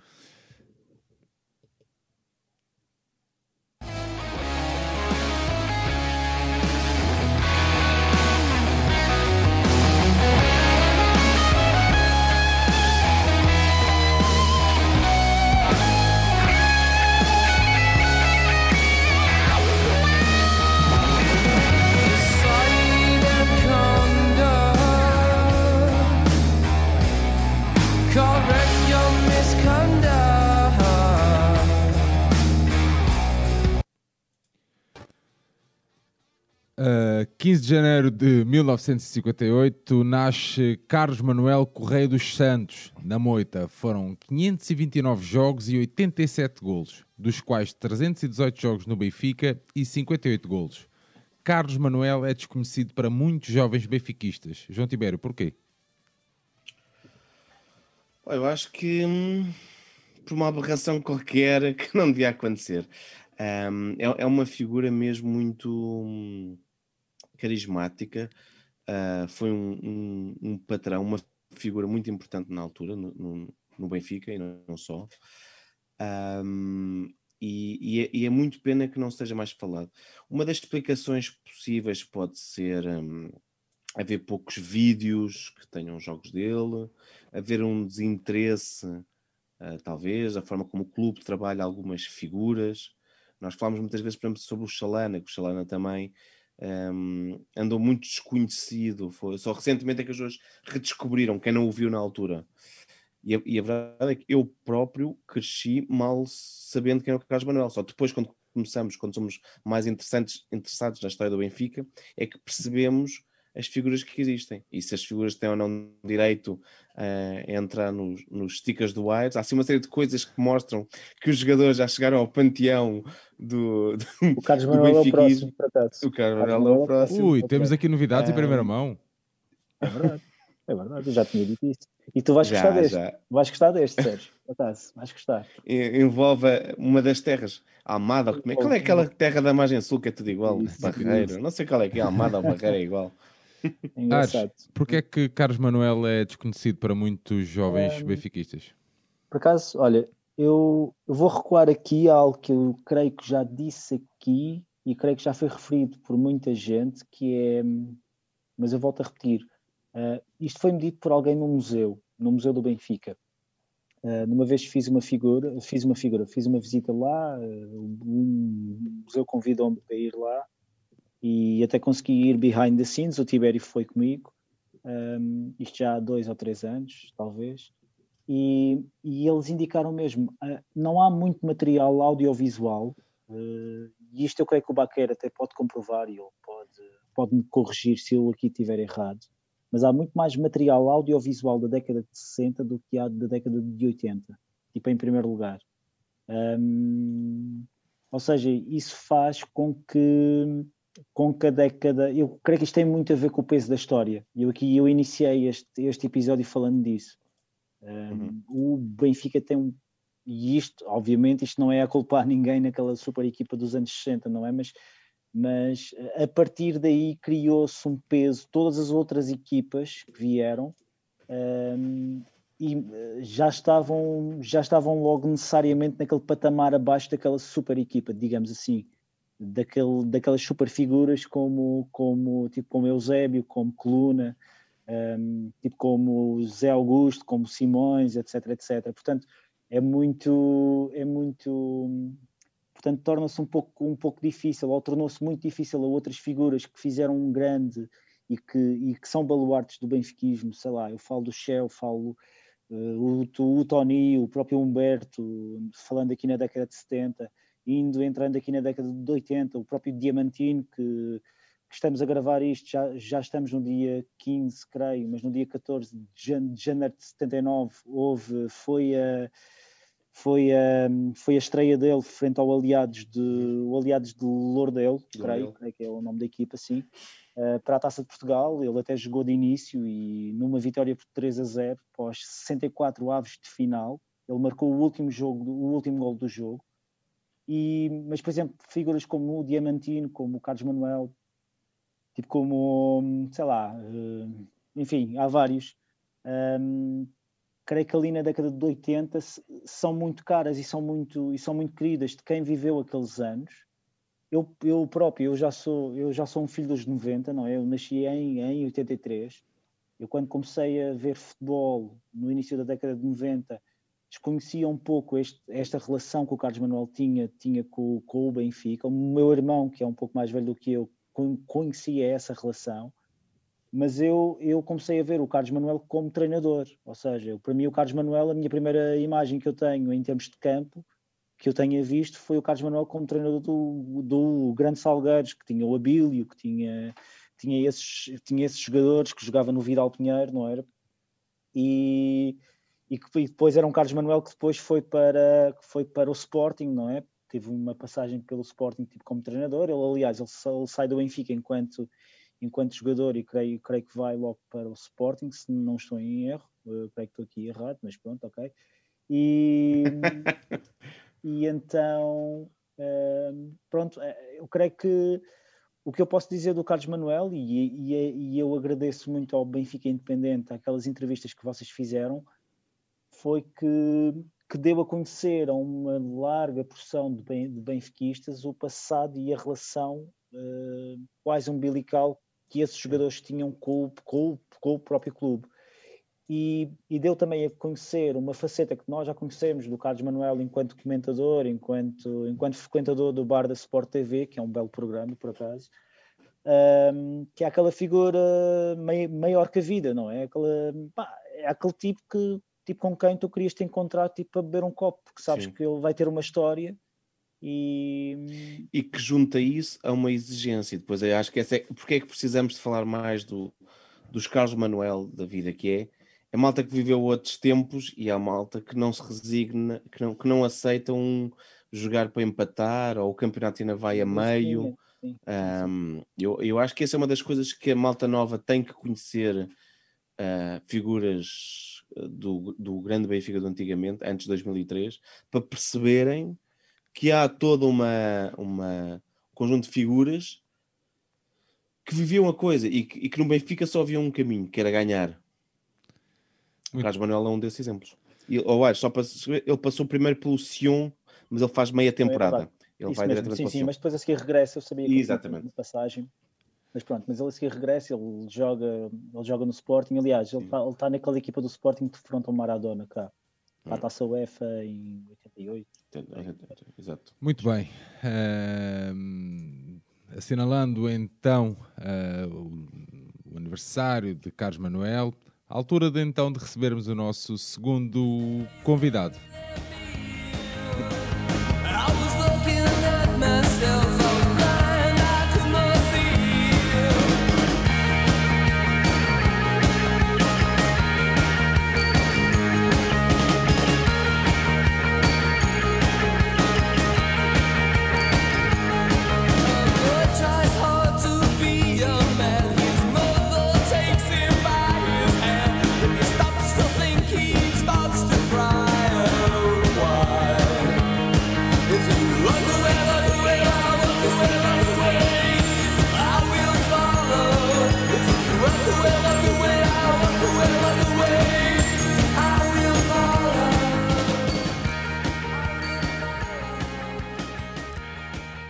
Nosso segundo convidado deste 64 episódio é o meu amigo Tiago Marques, que noutra vida, quando não tinha nada para fazer da vida, ah, passava a sua vida, lá está, ah, a acompanhar o Benfica. Tiago Marques e o livro Benfica I Will Follow, 38 viagens pela Europa atrás de um amor maior. Tiago, quando falamos do amor maior, falamos dos YouTube, é isso? Não, não. eh, atrás, do, atrás dos YouTube foram só três, não foram 38. Mas, Por acaso até foi a primeira, que foi em Barcelona em 2001, foi antes da, da primeira atrás do Benfica, que foi Roma em 2003, mas neste caso é atrás do Benfica, não é atrás do YouTube. Tiago, hum, ia-te perguntar, é, é muito simples, o livro porquê? Epá, eh, como tu sabes, eu, eu já há alguns anos que comecei a escrever, comecei a escrever num blog sobre, sobre estas viagens, eh, porque curiosamente apenas as, do- as que eram feitas ao estrangeiro, mas porque era, era sempre aquele espírito diferente, sempre com um grupo mais restrito de amigos, etc. Era mais sobre a viagem em si, não era os 90 minutos, ou, no caso até há lá três jogos de hockey em patins, mas pronto, não era só o jogo em si, era tudo tudo o que uma pessoa fazia, a viagem, eh, como é que a tínhamos pensado, como é que a tínhamos feito. E, e há dois, três anos eh, houve duas pessoas que eu não sei se conhecem, é o Sérgio Engrácia, que és tu, o outro foi o João Gonçalves, que diziam pá, mas mete isso num livro, mete isso num livro, mete isso num livro. E, e o último ano, eh, nomeadamente os últimos seis meses, ajudaram-me a fazer, o- permitiram-me completar o- os, os textos todos que faltavam, eh, a puxar um pouco pela memória, mas deu, mas deu para chegar lá e, e agora a época de dezembro eh, permitiu-me assim de forma um pouco amadora, mas acho que nem ficou mal todo eh, paginar aquilo num, num programa que eu nunca tinha usado, mas que até quase parece uma coisa a sério. Estamos aqui, estamos aqui no, com um editor, não é, João Tibério? João, É verdade, ah, é verdade. antes, ah, antes de voltarmos aqui ao Tiago, também deixa-me perguntar-te como é que tu vês também eh, esta, esta forma de fazer acontecer, ou seja, o Tiago usou uma a Amazon, uma plataforma, ah, para editar o seu próprio livro. Como é, que, como é que tu olhas para isto também, João? Nó- nós acabámos de falar disso com o João Gonçalves ao de leve no, No episódio episódio sete. 7, em- na Feira do Livro. Hum, é uma solução completamente válida, tal como era completamente válida a edição de autor hum, há 50 anos. Ou seja, as editoras têm objetivos comerciais de larga, muito larga escala, teoricamente, ou seja, só ficariam satisfeitas se vendessem largos milhares. Não o conseguem, mas só ficariam satisfeitas. Enquanto aqui, o, o que a Amazon está a disponibilizar é que o risco seja menor. Ou seja, caso o, o Tiago, alguém, consiga vender muitos, melhor. Mas pelo menos, se não conseguem vender a muitos, consegue vender a um, a um grupo restrito de amigos e consegue vender a amigos que estejam do outro lado do mundo ou que estejam aqui. E, e isso é uma vantagem enorme. se isso tem, distribuição. sim, se tem maior ou menor hum, valor por não ser uma editora, ah, eu diria que o que dá valor a um livro é a própria qualidade do mesmo. Ahm, na altura, a certa altura, quando eu fiz o mestrado, o Zinco usava uma expressão que era, dizia que hum, há, há muita gente a escrever, infelizmente nem todos têm coisas para contar. Ahm, E eu acho que 38 viagens e histórias e locais e experiências e, e privates, que muitas vezes aqui se calhar acabam por se perder algumas das, das privates, é, é, é muita coisa para contar. Portanto, está validado. Pode seguir. Foi ao VAR e, pode seguir. O editor. Tiago, ali o editor. eh, qual foi a, a- a viagem mais difícil de, de colocar no livro? Ou seja, mais difícil de relatar, mais difícil de escrever sobre? A viagem mais difícil de escrever. Pá, a viagem mais difícil de escrever não, não foi tão difícil assim porque eu tive tempo de a fazer logo a quente, que foi o que teve, acaba por ser um, um pouco curto até o texto desse dia, mas toda a gente vai perceber porque foi o, o regresso de Basileia, basicamente. Aquele 2 a 0. foi é, é, o 2 mais alguns, pronto, Eh, que na verdade foi na- numa altura em que eu estava a morar em Paris, portanto a viagem não foi muito difícil, fui de, fui de TGV para Basileia, voltei de TGV no dia seguinte e aquelas três horas de computador na mão eh, foram, foram muito fáceis de, de escrever, mas pronto, eh, foi mais por aí, ainda com os nervos um pouco, a- um pouco muito à flor da pele, que, que escreveram, de resto. E, a- e a que mais, toda- e a que mais, a que é que mais prazer te deu escrever? Ou que mais orgulho te deu eh, de escrever ou de, de estar nessa viagem? eh, para mim, a, a que mais orgulho eh, me deu escrever e estar foi, foi a meia final em Turim. E nesse caso, sobretudo por, por tudo que quem lá esteve vivenciou, a acabar com, com aquele apuramento absolutamente épico em um, jogo, num dia perfeito. Aquele basicamente foi um dia perfeito que, que acabou com uma tromba d'água inacreditável, pronto. Mas de resto foi, foi a experiência pré-jogo, o, o sofrimento no jogo, o desespero no fim de não conseguir marcar uma viagem, eh, ainda no estádio, para eh, uma tromba d'água, para depois termos o- um episódio que tu já relataste no, no hotel no dia seguinte, que foi, que foi bom demais. Eh, esse pela, pela experiência. Depois, em termos de. Há outros três que eu, que eu gosto de falar. Pronto, um já, já foi bem falado, que foi a ida à Astana, mas foi porque basicamente eu mandei-me para aquilo completamente sozinho. Depois acabámos por, acabei por ter mais companhia, no caso do Miguel, sobretudo, que fez a viagem comigo desde Frankfurt. E, e gosto sempre de falar de, de Liverpool, porque foi além de uma vitória épica, todas as contrariedades que tivemos, eh, com os voos anulados, e foi uma história que eu acabei por vivenciar quase novamente quando fomos a Dortmund há, há três anos, em que eu na véspera tive, tive o meu voo anulado, pronto, e, e tinha cinco pessoas dependentes de mim em Bruxelas, porque eu é que tinha alugado o carro e tinha de lá chegar, e pronto. Na véspera comprei dois bilhetes de TGV, um para Paris, outro de Paris para, para Bruxelas e acabou por correr tudo bem. E, e achas que é um, é um livro para quem gosta de acompanhar o seu clube ah, no estrangeiro ou é um livro para quem, para quem simplesmente, isto simplesmente entre aspas, ama o seu clube? Eu acho que eh, as histórias, as histórias que estão lá relatadas, eh, vão ser muito, eh, são muito familiares a qualquer pessoa que, que goste de acompanhar o seu clube, digamos assim, porque há ali muitas histórias que, que eu vivi de uma certa forma e que muitos outros adeptos se, se reverão ali, não necessariamente palavra por palavra, mas no género da, da aventura, do, do desconhecido, quando vais a uma cidade completamente nova, quando da, da procura, de, de tudo isso.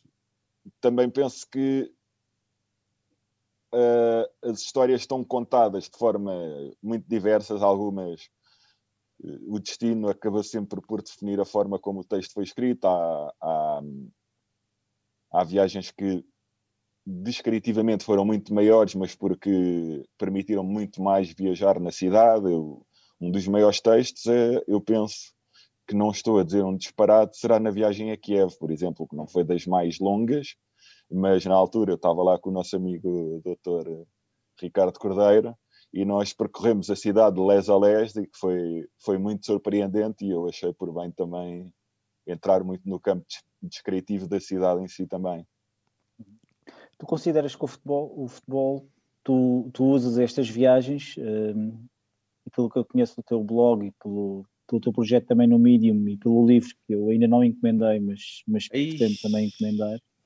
hum, a questão é é muito mais do que um relato de uma viagem, ou melhor, é muito mais do que um relato de uma da simples experiência de ir ao futebol e ir, ir acompanhar um clube e estar a apoiar, não é? Embora isso também faça parte.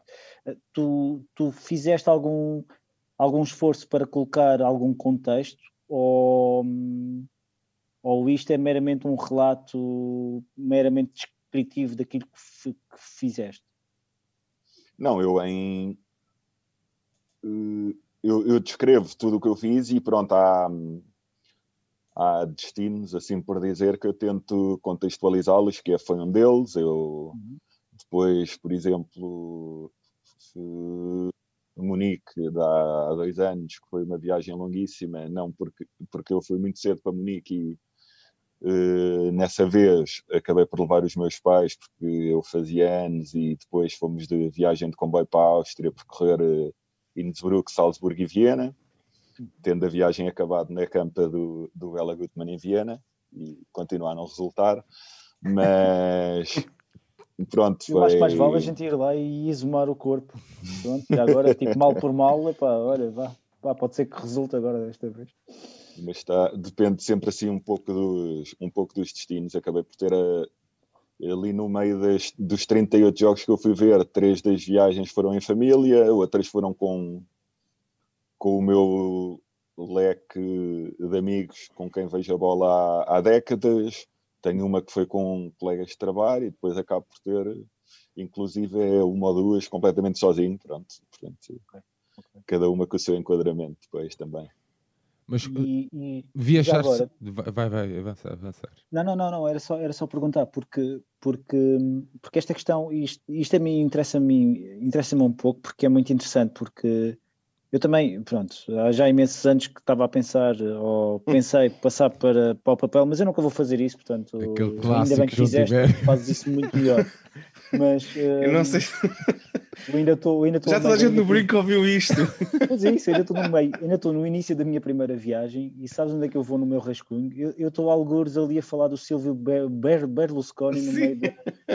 Quando o meu intuito era ir a Barcelona e ir ver o espanhol em Barcelona, que foi, foi a minha primeira viagem. Mas hum, a questão é, este processo de estares a recordar-te de coisas que aconteceram há 20 ou 15 anos atrás é muito interessante. Eu não sei se tu achas isso, ou se tu achaste isso interessante ou não, porque porque é muito, é muito, acaba por ser um pouco, um pouco, um pouco interessante. Eu estou a usar muito a palavra interessante. hum, este processo em que a tua memória seleciona certas coisas e deixa de parte outras. E muitas vezes tu, ao cruzares histórias com outros amigos ou colegas ou pessoas que fizeram essa viagem contigo, tu apercebes que houve, que realmente houve coisas que ficaram ali de fora. E é muito interessante tu veres que a tua experiência mesmo tenhas feito a viagem com outra pessoa, pode ser completamente diferente.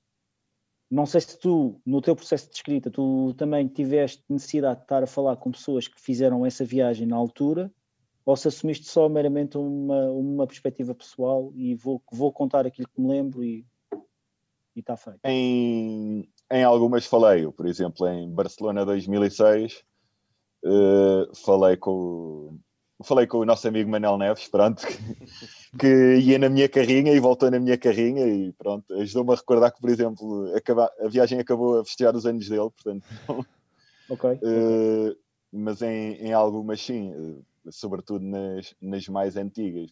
Eu penso que Barcelona foi das que acabou, acabei por ter mais ajuda, ajuda entre aspas, para me, para me- tive mais auxiliares de memória, pronto. Eh, acho que auxiliares de memória foi, é, um, é um bom termo, eh, porque pronto, já, já lá foram umas quantas, e das mais antigas eu penso que era a única que eu não tinha escrito e que escrevi toda desta vez. Eh, e, e acabei por dar um bocado o ónus do Manel Neves para me auxiliar a memória, porque agora vou-lhe apontar o dedo na brincadeira. Estava há anos a pedir-lhe as fotos da viagem e ele, ele disse que me ia dar, nunca mais me as deu. Então, para obrigado. eu lá, vais ter de me ajudar agora aqui um bocadinho.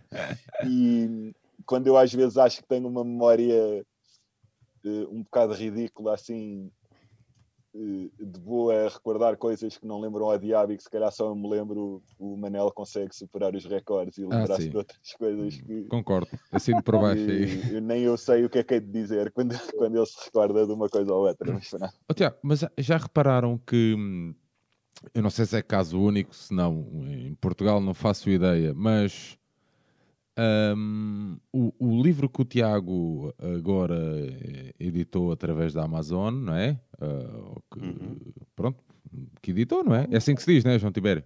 É, está tudo correto, segue.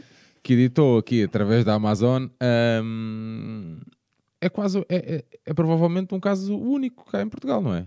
Um dos poucos. Sim. Há poucos livros, é a que temos falado, há muitos poucos livros Não, mas, sobre mas, futebol. mas repara, por exemplo, mesmo no Não, há Benfica livros há muitos. sobre literatura de viagens. É isso, é isso mesmo, era aí que eu queria chegar.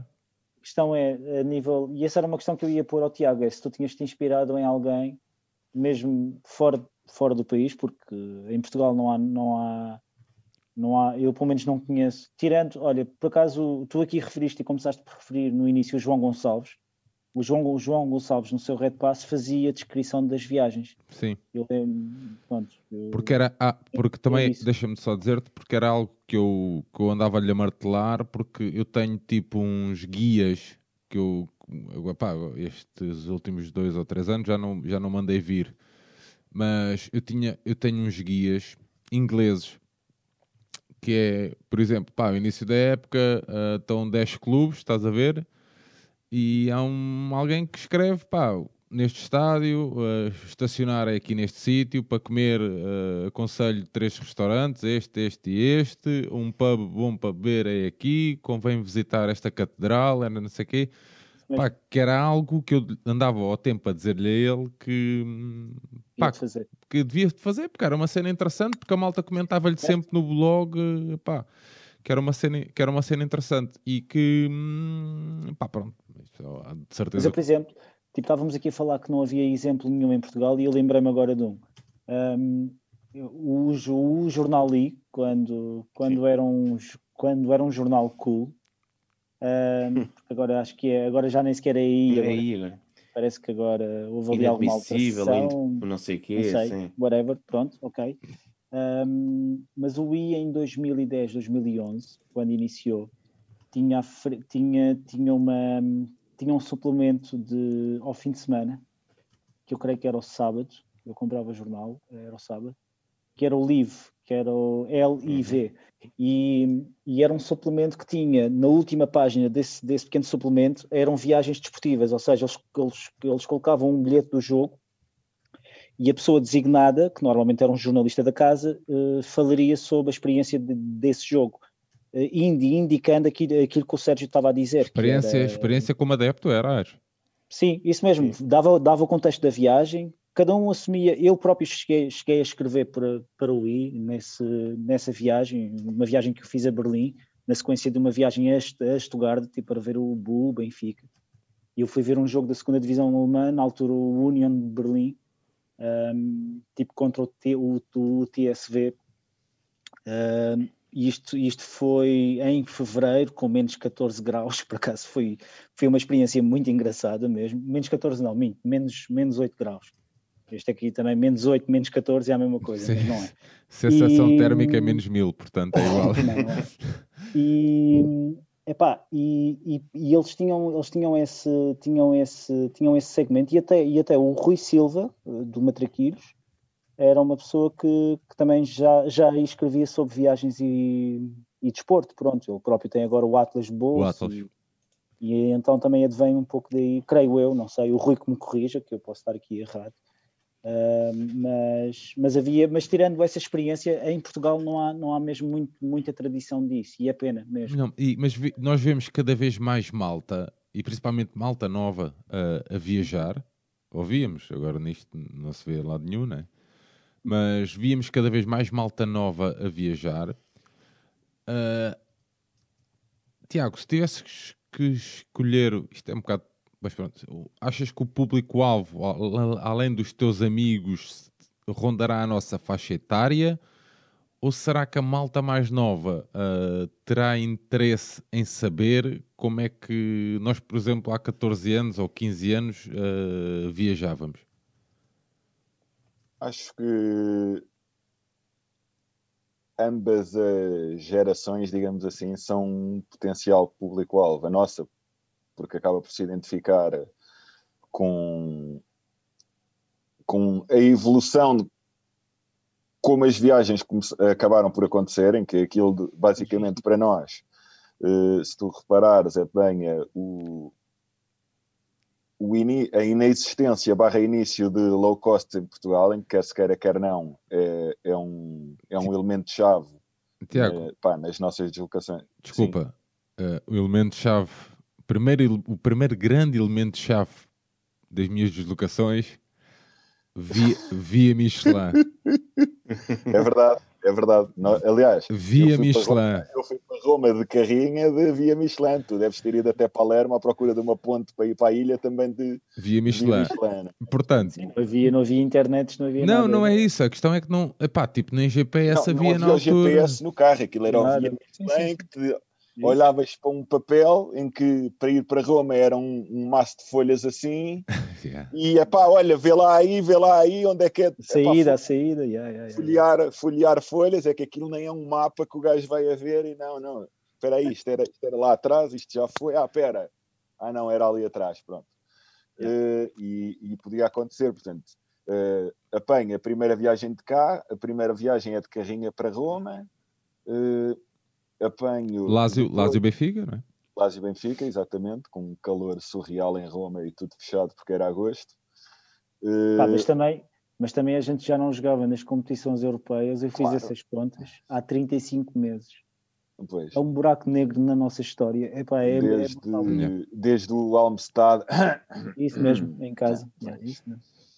Eh, portanto, 35 estamos a, vamos a Roma, em que, curiosamente, o nosso amigo Ricardo Casaca passou a viagem a recordar que era a sua segunda ida ao estrangeiro, porque a primeira tinha sido em Vigo, o que foi genial. A viagem foi suficientemente longa para ouvir esse, esse massacre a tempo suficiente. O mas nosso, o, o bandalho do Picado também foi, não foi?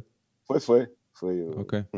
foi o Picado. O Picado que teve a decisão mais consciente da vida dele, que ele pegou na carrinha em Pisa, andou 500 metros e disse não consigo, e pronto. E, e foi outro ao volante. Foi. Estás a ver, João Tibério? Mas.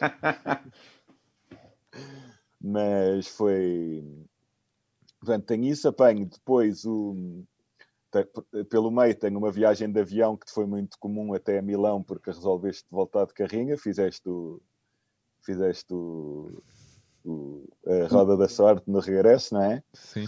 Uh, depois apanho com o início das low cost, em que chegava, tínhamos de ir ao Porto para apanhar um avião, porque ainda não havia em Lisboa, depois Não com- faz. ou, a ter, ou, ou a Granada, pronto, e depois uh, Liverpool. Liverpool. Exatamente, havia Granada que não, não aconteceu.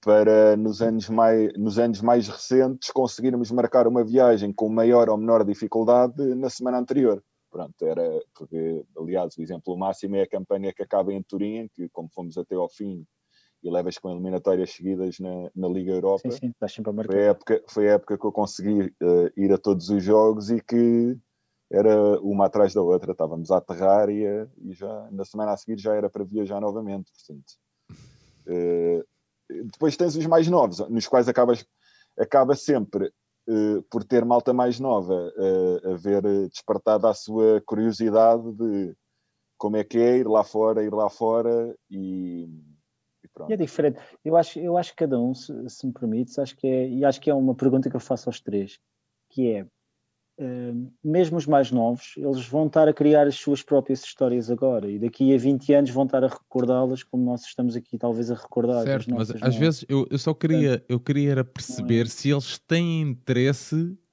Bem, ah, em, pelo menos eu vejo. em saber, estás a ver? Em saber. Acho que depende dos meios e, e- e se calhar Claro. se já têm ou não experiências eh, ou, ou familiares ou, ou, ou de ouviram histórias, porque realmente há uns, há se calhar eh, malta que não quer fazer as viagens, e me- mesmo aqui a nossa malta, não quer, não quer fazer as viagens aires em que viajam por não sei quantos países, ou uma viagem longa de carro. Há quem não queira isso, há quem queira simplesmente chegar lá no dia, aterrar, não se cansar muito Isso mesmo. é um registro. Eu acho que eventualmente com isso o que se perde é perdem-se histórias e memórias que, que é o melhor que isto tem. Ah, Talvez, epá, não sei, eu, eu epá, sei lá, olha, o Tiago, o Tiago falou aqui da vinda de Basileia, não é? Eu nessa vinda de Ba- de Basileia, Tiago, eu epá, eu estava com uma ressaca, um ressacadão Clássico, mesmo clássico. clássico. Já estava a faltar. E opa, eu voei para Dublin, de Dublin voei para o Porto, Eu também já cheguei a ter uma viagem para Dublin, não sei se. Bom, passa, pá, Porto desculpa. e do Porto, eh, tipo, depois a seguir a Ryanair anulou- anulou-me o último voo até Lisboa, o que basicamente me pagou a viagem toda, pronto, basi- basicamente, pronto. Foi naquele período em que a, a Ryanair andou ali a anular não sei quantos voos e por acaso calhou-se ser aquele, aquele voo, mas num dia eu fiz, eu fiz estas, estas três viagens e epá, a nível físico, a nível de logística, pá, mas pronto, eu também não sou um gajo abonado, pronto, mas consegui fazer isto. Portanto, eu acho sempre engraçado quando as pessoas dizem que é demasiado caro ou não, mesmo, mesmo, tu falaste aí em, falaste no Cazaquistão, eu estive a pensar em ir com, com o Campos, um amigo meu que está na Alemanha, e basicamente era através de Berlim ou de, ou de Frankfurt, e aí por 250 euros a gente conseguia se meter, a gente conseguia se meter no Cazaquistão na altura, vindo de Portugal. E E voltavam? Ou era só. não sei, pronto, não sei. Isso aí, pronto, isso pode acontecer, pode, pode não acontecer, não sei. Mas, eh, mas a questão é, é um pouco. Eu, eu acho que cada memória, tipo, todas as memórias são sempre válidas. Eu tenho sempre esta, esta opinião, não é? E, por exemplo, estávamos aqui a falar da nova geração ou não. O que eu noto é putos mais novos hoje em dia a, a começar a fazer logo estas viagens. Yeah. Por exemplo, eu lembro de Munique, ah, a última vez que estivemos em Munique, também é um jogo de má memória para, para nós.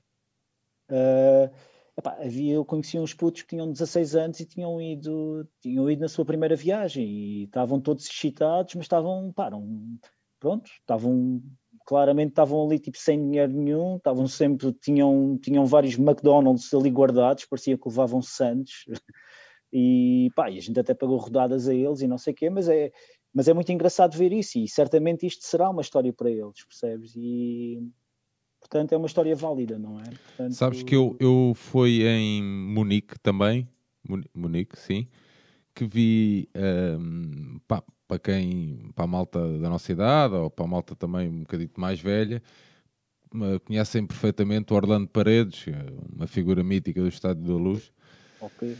Ah, Era aquela faixa? ok. Faixa OP, exatamente. Ah, então em Munique, convidado no Conversa. Exatamente. Eh, em Munique estive com ele, estava na palhaçada com ele, um, um castiço, opá, e, começo a vir uma gritaria de malta nova, miudagem e tal, benfiquista, pá, que era o grupo da filha dele. Ou seja, Isso é engraçado. Opa, ou seja, a, a filha dele, não sei, pá, 18 anos provavelmente, com um grupo de amigos também, na boa, na dele, estás a ver? Ela não tem nada a ver com o grupo do pai, não foi com o pai, nem nada. Pá, isto é, é, pá, é, é- é muito engraçado, estás a ver? Que também é aquilo que o Ares dizia, da, da malta mais nova estar a começar a viajar, mas eh, Assim. pá, também pá, tem ali algumas referências, o que é fixe, estás a ver? Pá, e saber. e eu, só, eu só queria que eles às vezes tivessem noção que não era fácil acompanhar o Benfica ah, pá, antigamente, e que muitos Sim. de nós pá, fizemos, pá, tipo, sei lá, ir a Stuttgart era uma semana, expressão. man. Sim, Estás a ver? Sair de carro Mas é- daqui, sair de carrinha, por exemplo, aqui era uma semana, sei lá, daqui para Stuttgart era uma semana, para Bruxelas era quase uma semana. Estou a dar vários exemplos, estás a ver? Ir ter tipo à taça amizade a Paris, ou ir a uma supertaça que chegou a ser jogada também em Paris. em Paris, é. Pá, não era fácil, tipo, nós é, é- é que fizemos muitos quilómetros de carrinha e de carros já ah, atrás do clube, estás a ver? Era só isso e, e- e tentar de alguma forma perceber se eles. Pá, isto é um testemunho incrível que o Tiago tem aqui. Ah, percebo que, que possa não estar ao alcance hum, pá, financeiro de todos, porque hum, se calhar o nosso editor já terá uma ideia se, de, relativamente ao preço-custo e tal, mas, pá, mas acho que é um, é um grande, grande testemunho, é uma obra que, que, pá, que se os benfiquistas, principalmente se os benfiquistas puderem, deviam ter, eh, pá, porque eh, quem viaja ou quem já viajou quem, ou quem teve a oportunidade de viajar, nem que seja uma vez, vai se rever em muitas das histórias ali contadas. João, eh, Aires, para libertarmos aqui o Tiago, mais alguma questão? O João tem, eu sei, que, eu sei que o João tem uma muito pertinente, João. Não. ehm, eu ainda não olhei para o índice. Um dos capítulos é sobre mística, é? É, um, é o capítulo que, que o Benfica tem que ler? Epá, eh, pelo menos o de, eu nem diria mística, mas se calhar o de, de respeito por quem lá está, se calhar às vezes era algumas histórias que estão ali de se calhar podiam ser ser eh, contadas a quem a quem enverga a camisola às vezes para perceber o que, o que os adeptos fazem para para estar lá, nem que seja só para estar lá para, e para, para puxar por eles, no fundo, porque é o que. Então, se calhar, a mística que tanto se fala é isso. Os, os jogadores não sabem porque hoje em dia são privilegiados, para o bem ou para o mal são super protegidos. Ahm, a direção não sabe porque, porque é uma empresa, as empresas não têm mística. Mas será que nós adeptos também nos esquecemos, aqueles que fazem as viagens diretas e que realmente aterram no dia, não custa nada, também perderam um pouco essa noção de sacrifícios, que o amor e o sacrifício estão intimamente ligados? Não sei se perderam. Às vezes, eu confesso, por exemplo, que quando tenho aquela viagem muito dura em que andei 8 horas de de carro, eu também digo, pá, nunca mais faço uma destas. Eh, Nunca, faço, nunca mais faço Até até, ao à sorteio. próxima. Até o próximo sorteio. Não, até, até à seguinte, até à seguinte tempo que tenho de ir assim e não tenho hipótese, eu lembro. Eh, eu acho que o Sérgio, sim, eu, eu fiz o mesmo itinerário que o Sérgio quando fomos à final de Amsterdão, em que foi de madrugada para o Algarve, para apanharmos lá o avião, dali para Mannheim. Colónia, para alugarmos Mannheim, um carro. Mannheim, Mannheim. Não, não, isso foi, isso foi para onde tu foste quando foste para Turim. Mas para Amsterdão Ah, pois, voámos pois, pois. De, do Algarve para Colónia Bona. Eh, ali alugámos um carro, fomos para Amsterdão. Depois, eh, a seguir, durante a noite, viagem para Bruxelas, onde entregámos o carro, em Bruxelas, Charleroi, e de lá voltámos para o Algarve para voltar. Foi onde o Alves teve visão. Foi onde o Alves teve uma visão e ia espetando o Mercedes. Exatamente. Visão, muito Pá, eh, Amsterdão, Amsterdão, Amsterdão. Eh, portanto, a seguir a essa eu disse, pá, nunca mais faço uma destas, isto é muito duro, tenho de ver. Eh, na época a seguir estava a ir de, pronto, estava a ir para Londres, não foi duro em termos de viagens, que é voo direto, foi direta, pronto, depois de lá, porque não, não, Yeah. não íamos pagar um, não íamos doar um rim para marcar um hotel Sim, sim, eh, um em hotel, Londres, né? Yeah, yeah, yeah. Exato. com cinco Então, mas- dias de antecedência, portanto, Então, mas, mas, eh, já agora, Tiago, desculpa lá, mas pa- para a meia final é que fomos para Marselha, é isso? Em Turim? exatamente. Fomos, para Marselha? Ah, e passámos pelo circuito do Mónaco. É, exatamente. Foi meia final, então. Exatamente. Então, na final, quer dizer, na, na final foi onde passámos por aqueles países todos, né? Fomos para. Tu foste, eu, eu fui por. eh, Eu, che... eu estive na eu- Áustria, man. Eu sei, eu sei. Não, eu, eu voei de Lisboa para Madrid, de Madrid para Genebra, eh, dormi em casa de um amigo em Lausanne, aluguei carro, fui de carro de Lausanne para Turim, acabou o jogo, voltei para Lausanne, fui multado por aqui a 35 km a hora e o limite era 30. Eh, entreguei o carro, apanhámos o comboio para o aeroporto, regressámos via Madrid, com sevilhanos no avião e em Madrid depois logo voámos para Lisboa. Uh, excelente ambiente. Foi impecável. Muito bem. Aires, mais alguma questão aqui ao Eh, Tiago? Sim, não é, não é bem questão. Eu tenho uma questão no final, mas ah, não, era só dizer que, que o Tiago, o Tiago, o Tiago, quando esteve cá no último episódio, o Tiago já foi nosso convidado, ouçam esse episódio, se ainda não ouviram. Ahm, eu tinha dito no final que ele, ah, ou tinha mesmo reiterado o pedido para ele passar ah, as viagens dele que tinha em blog em livro e fico contente que ele tenha feito isso, porque eu acho que é um testemunho é um testemunho muito, muito interessante e muito válido, até mesmo pelas razões que o Sérgio aqui disse, não é? Eh, seja por transmissão de mística ou, tra- ou transmissão do que é que era na altura fazer isto e para, a para as pessoas terem noção, e porque não, também incentivar outras pessoas também a, a fazer o mesmo. Eu aconselho sempre to- a todas as pessoas, ou a todos os sócios ou associados, ou, ou, ou meros simpatizantes a, a fazer pelo menos, ou acompanhar a equipa uma vez numa, num, num jogo fora também. Acho que é uma experiência mesmo interessante. Ah, eu tinha, aliás, duas questões. A minha primeira questão era relacionada com o livro.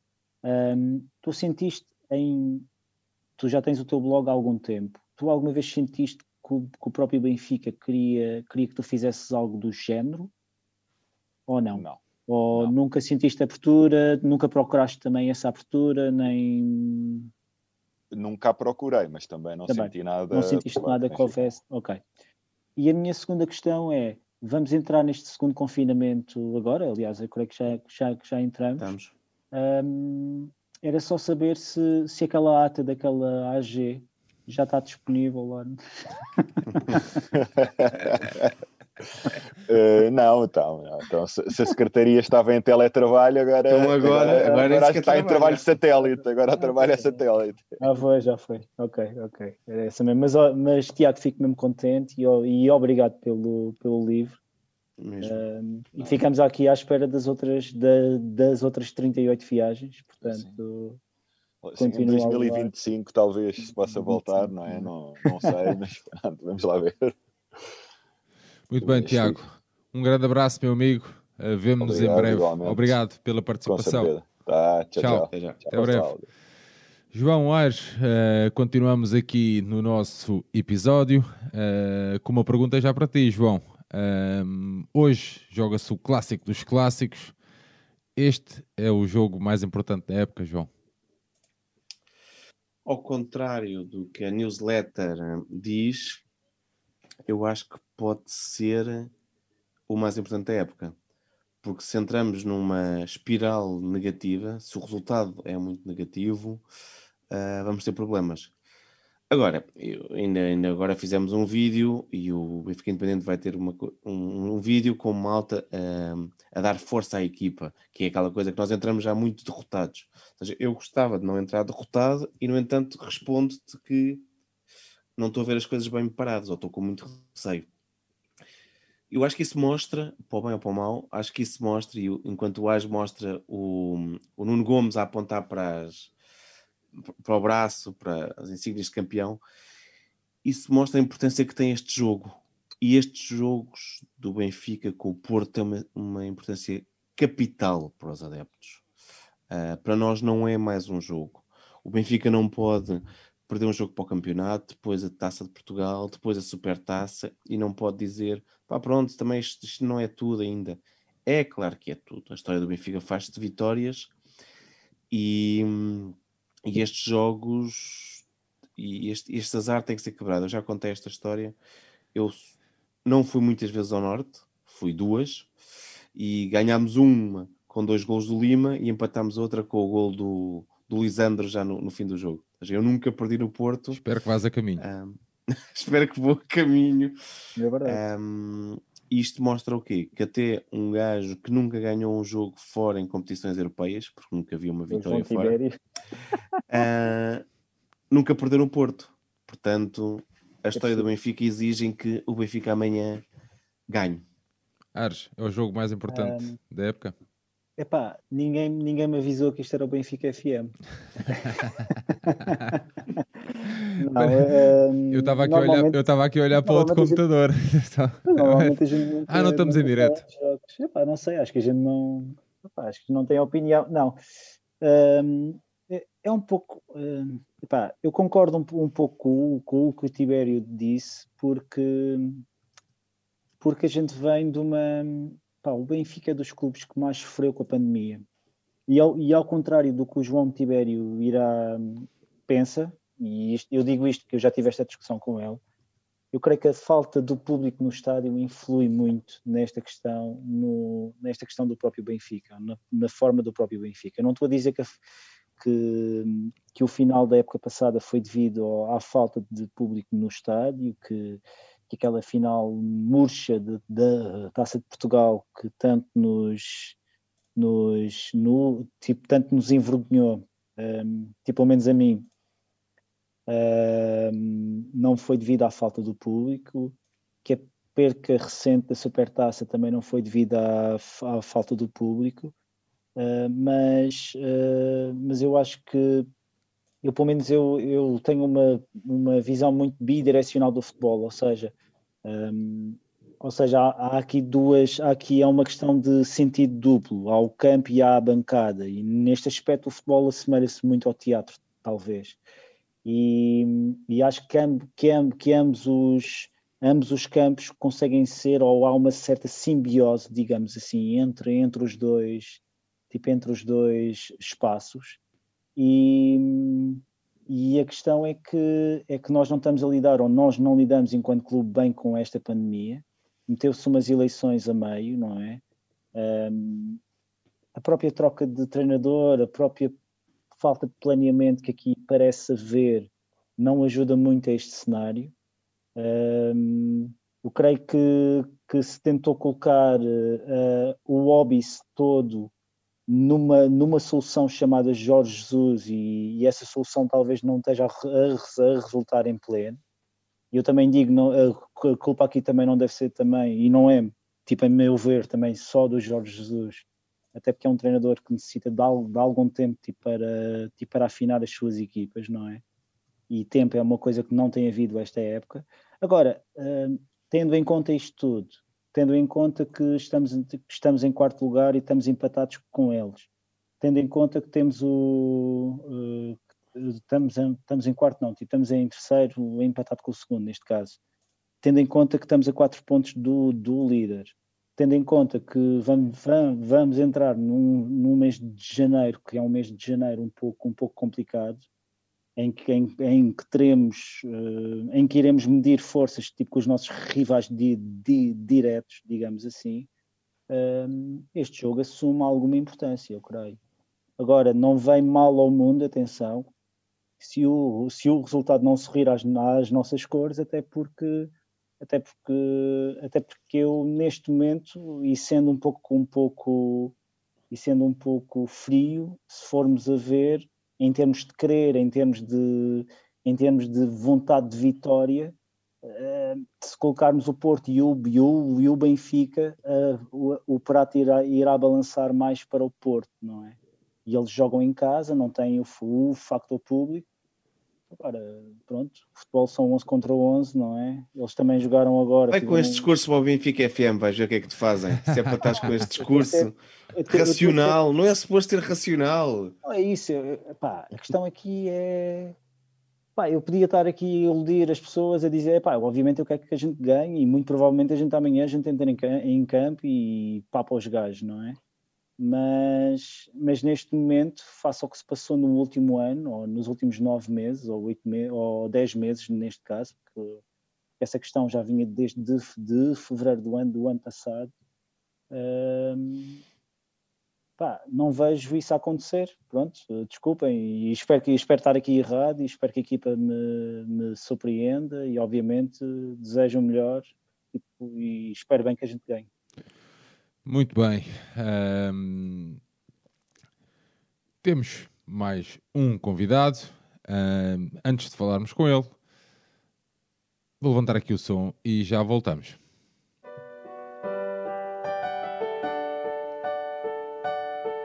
Je suis sorti de ma bulle. J'ai pris le temps de regarder le monde et d'observer la lune. Donc voici la nouvelle diam sans paix avec elle-même. Préfère que ça parte aux enfants du désert. Aux enfants du désert. Ok, La vie n'est qu'une course. Et moi, j'étais première dans les starters. Qu'est-ce que t'as à faire quand t'as pas de père hein? Dis-moi, qu'est-ce que t'as à perdre? Rien. Alors tu cours après le flou, tu coules sous les coups, tu l'ouvres, tu cours, tu cours, tu souffres et puis tu prouves. Bah ouais mec, faut être honnête, mais trouble mon rendu poète au point qu'on mette à ma dispo de quoi me doucher au mouette. Hélicoptère, taxi et jet, je suis monté sans mes tickets. Du terre-terre, t'accèdes au ciel, mais tout d'un coup tu fais pitié. Quand t'as de l'oseille, ouais, trop peuvent, crève, trop veulent Nosso terceiro convidado é o João, tem 21 anos, é estudante e benfiquista e está aqui hoje para falar-nos um pouco do penalty pin. João, ah, boa noite, bem-vindo. Depois da moda dos stickers, podemos estar a falar da febre dos pins? Olá, muito boa noite e desde já obrigado pelo convite. Ahm, bem, esta ideia surgiu assim dois momentos. Ahm, se bem que um, nem se pode chamar assim bem momento, foi, é o facto de eu ser um colecionador um bocado de tudo o que tem a ver com, com futebol. Ahm, pá, quando vamos assim aos estrangeiros, seja com amigos ou família, tenho sempre o hábito de, se for ao estádio desses clubes ou, ou, ou tiver uma loja na, na, na cidade, trazer sempre três coisas: um cachecol, um pin e, e uma caneca. E, e o outro momento é quando, quando eu criei o meu, meu Twitter o ano passado, quando fui de Erasmus. Eu nunca tinha tido Twitter e eu criei, eu fui em fevereiro de 2020. Eu fui em fevereiro de 2020 e pá, criei Twitter um bocado no âmbito de estar mais próximo do Benfica. Eu, eu tinha saído de Portugal, portanto fui para a Bélgica e pronto, segui pesso- pessoas e, e páginas relativas e afetas ao Benfica para pelo menos permanecer, permanecer próximo do, do Benfica. Mais tarde, depois com a situação toda do Covid, quando as ligas fecharam, isso tudo, ahm, e depois houve umas que, que recomeçaram mais, mais rápido que outras, ahm, eu comecei a fazer o mesmo, mas com outros dois fraquinhos, vá, que eu tenho que é pelo, pelo Barça e pelo, pelo Liverpool. Liverpool. Exato, e, e há um dia que, que estou a fazer o scroll no, no Twitter e, pá, e vejo assim um pin do, do Gerard com, com a Liga dos Campeões em 2005. E eu, já sendo um colecionador de pins, pensei, pá, este pin é, é bem bonito em si. E, e pronto, eh, fui ver a página, fui ver o, o link do site deles, já tinha escutado, depois fui ver as publicações que tinha sido lançado naquele dia, descobri mais uma, duas páginas de pinos do Liverpool e realmente os ingleses nisso têm uma cultura pá, diferente de, de todos da Europa, talvez a Alemanha se aproxime um bocado mais a nível de stickers, de pins, de, dos match day programs que, que os ingleses tanto, tanto têm e continuo a seguir essas páginas de pins, do- basicamente do Liverpool, algumas também do Celtic Glasgow e pá, é um dia que pensei porque, porque, não, porque não fazer eh, do Benfica ou mesmo de, outro- de outros jogadores lendários ou de momentos icónicos do futebol europeu e mundial. E quem não melhor para começar do que essa mistura entre, entre lenda e o, o Benfica que, que, o nosso Eusébio e, e pronto, pedi um amigo meu designer, já agora o Filipe, que tem, que tem ajudado bastante, mostrei-lhe aquela imagem do Eusébio, que é, que é bastante conhecida, do, do em Wembley, e ele fez o trabalho, eu só tive que procurar eh, quem o conseguisse fazer. Ahm, E quem Pronto. são, e quem são, ah, quem são os, quem é que vão ser os próximos? bem, nós agora o. Portanto, este é um projeto para benfiquistas, mas também para benfiquistas que, que gostam Gostam de bola. futebol, exato, quanto eu. E portanto, o primeiro vai ser agora o, o Eusébio, o segundo já temos, vai ser o Messi, que também, assim, do, do, do que eu vi, é o meu jogador favorito de sempre. Ahm, vai ser aquela, pois, vai ser, vai ser, posso, posso já adiantar que, que, portanto, que a pose é a celebração dele no, no Bernabéu, assim, Lindo. e, e, e, João, já agora, já que sou tu e vi no teu quarto, temos já o design feito da imagem do Maradona assim com a bola na. Oferta, oferta do grande Sérgio, é verdade. Essa Posso mandar exatamente essa imagem. Com a inscrição no. Portanto, os pinos são grandes, são pinos de 5 centímetros, ah, e vem com aquele cartão, e nessa imagem do Maradona vai estar escrita atrás lá pela Sim. Sem Mancha, pronto. Uh, do Benfica, temos aqui já alguns pensados, posso já dizer aqui alguns. Estou a pensar no, no Isaías, no, no jogo com o Arsenal, celebração, no, no Simão Sabrosa em Anfield, portanto, ali com o equipamento. No Também pensei no Nuno Gomes no, no Dragão em 2006. Tá bem. depois, apesar de não ter assim pelo menos nenhuma pose ou nenhuma, nenhuma imagem marcante, pronto, obviamente coluna, Chalana, exatamente essa do Nuno Gomes, exatamente. Não sei se tivessem assim mais, um- mais umas ideias. Não, ia- ia-te perguntar é se falaste em Anfield e Liverpool, que é também outro do- dos teus amores. É. Quem é que merece? Olha, eu agora há duas semanas encomendei um de uma dessas páginas do, do Kenny Dalglish, que, Uhum. que, que- pronto, estou- eu estou familiarizado com a, com a história do Liverpool e, e por acaso, uma parte, eu, eu fui em 2019 a, a Liverpool e a Manchester com a minha família.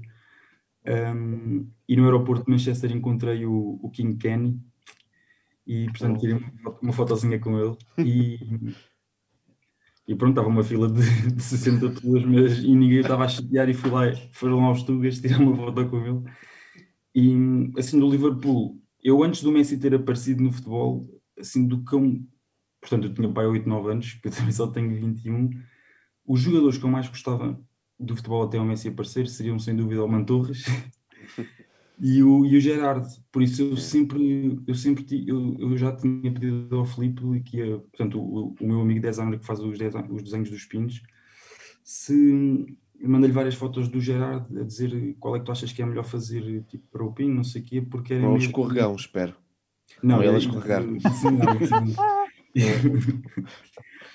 Mas não sei, também já tinha pensado num do Salah, porque isto dos pintos teve bastante impacto. Eu não estava à espera do, de, de estrangeiros. Eu tenho, eu, as últimas mensagens que recebi no Twitter e mesmo no, no mail, porque quando se vai ao site, pronto, tem lá o contacto do, do e-mail, etc.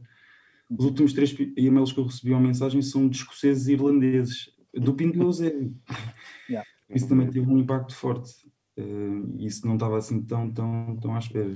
Mas- Tu é- tu estavas a dizer, hum, João, que, que também gostas de colecionar. Tu gostas de colecionar o quê? Pins ou camisolas, por exemplo? É o quê? Eu Mas às vezes Eu tens aqui atrás de por exemplo, aqui,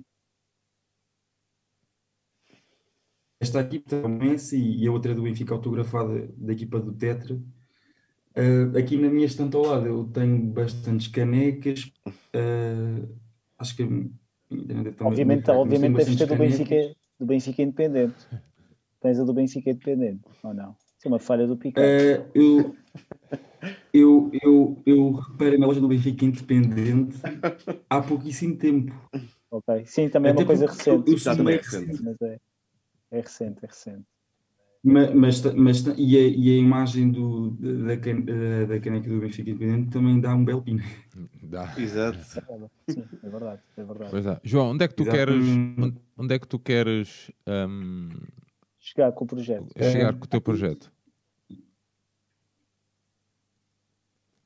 Estava-te a perguntar, Eu João. acho, que não- eu acho que não estou a ouvir bem. Eu estava-te a perguntar se onde é que tu querias chegar com o teu projeto.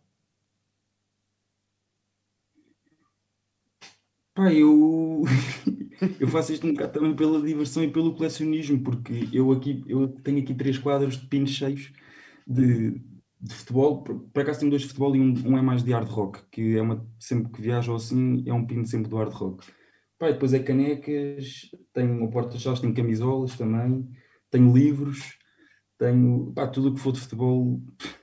Pode vir. Olha, aqui, à, aqui à minha frente tenho portanto, o, o copozinho com as canecas e canetas e é só caneta, caneca, ai, canetas e lápis de, de clubes também. Achas aqui é- que, os, que os, os, os pins, tal como os stickers, são novas formas de, de nos ligarmos ao- aos clubes? Ou seja, hum, de criar uma comunidade em que temos essas memoráblias do- dos clubes? É isso? É, é, é importante também isso hoje, quando nos, nos transformamos em, em clientes muitas vezes, em, em produtos?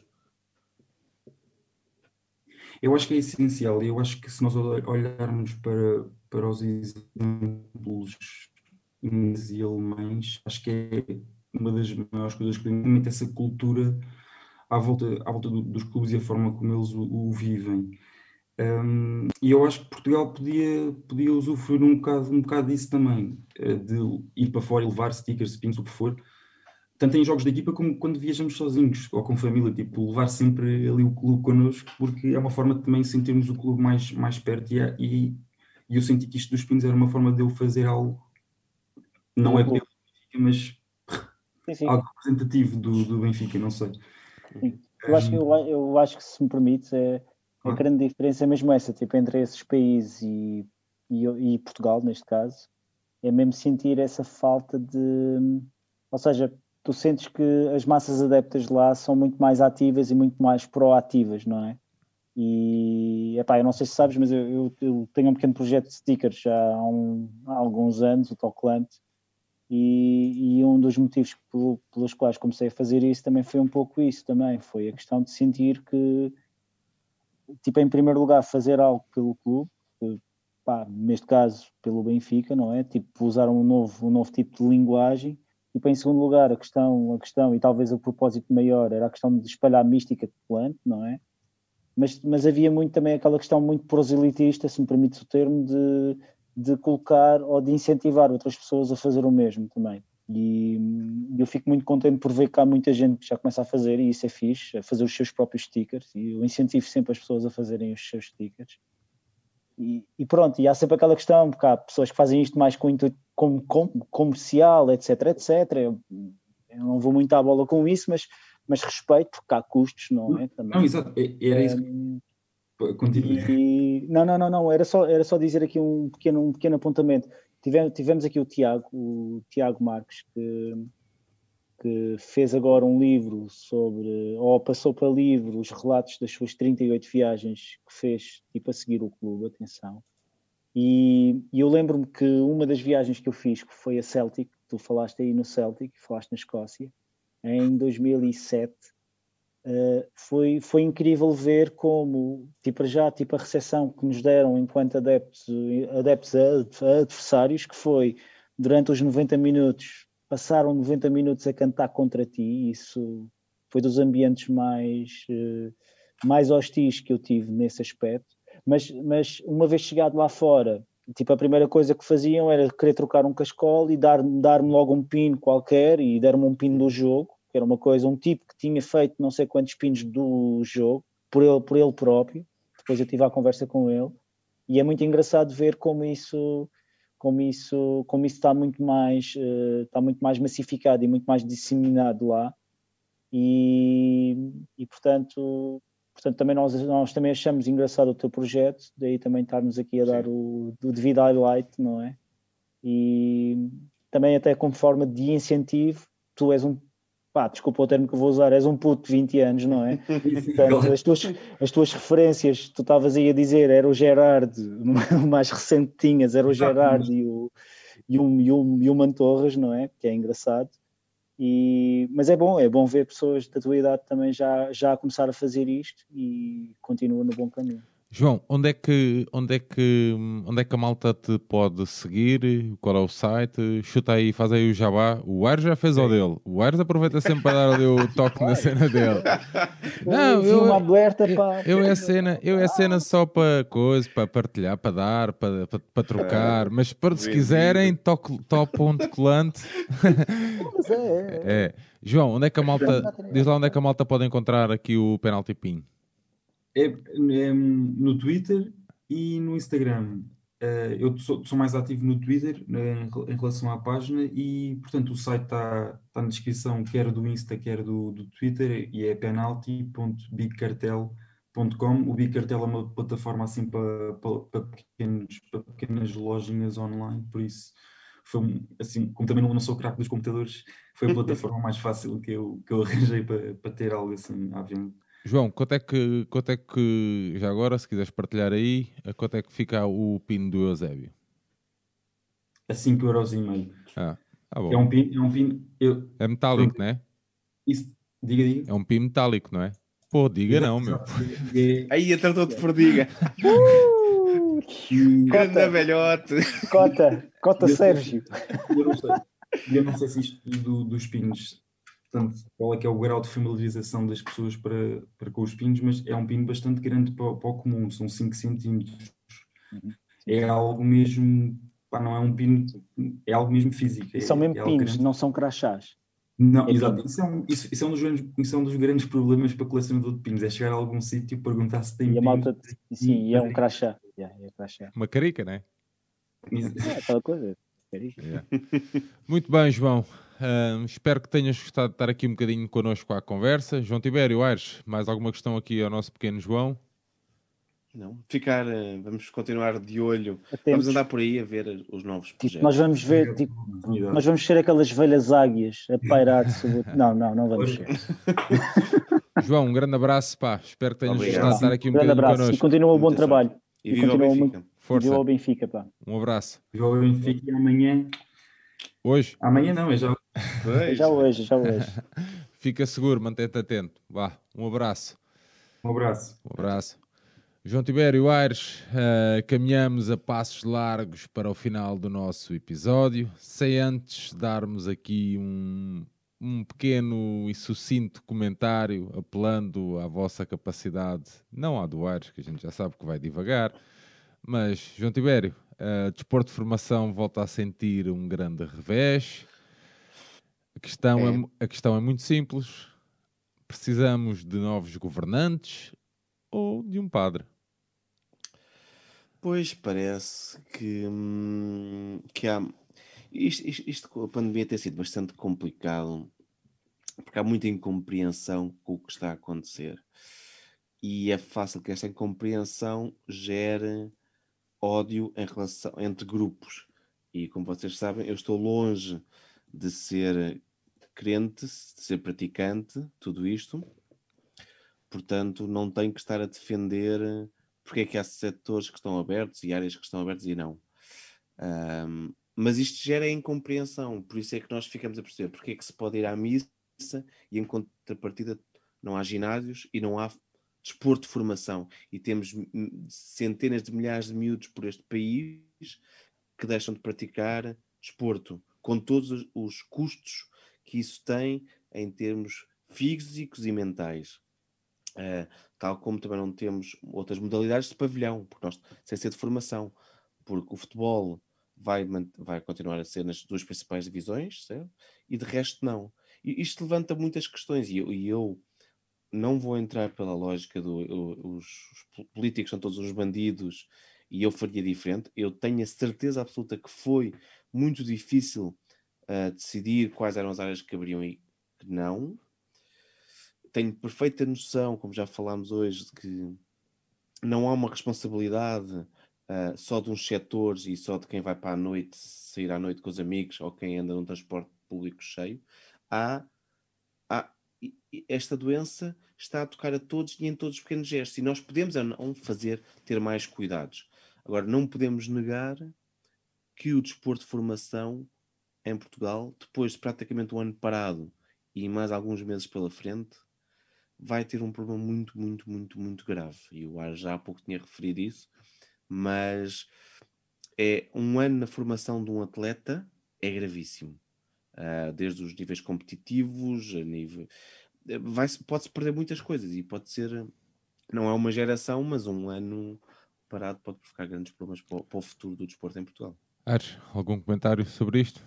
Sim, eu já tinha aflorado isso logo, logo no início. Hum, sim, o João, o João, o João completou aquilo que eu estava a dizer. Era, é basicamente isso. Ou seja, não há, há muita percepção que é para, tipo, além dessa falta de percepção, porque porque porque normalmente vivemos envoltos na nossa pequena bolha, não é? Não há não há muito esta noção, esta perspectiva comum e as pessoas também não têm que ter atenção. Muitas vezes parece que estamos aqui a dizer que as pessoas têm que ter que estar sempre a pensar no próximo ou sempre a pensar a longo prazo, mas não, é legítimo que possam ter só o seu pensamento a curto prazo, na sua pequena bolha, no seu, no seu, pequeno, no seu pequeno mundo, não é?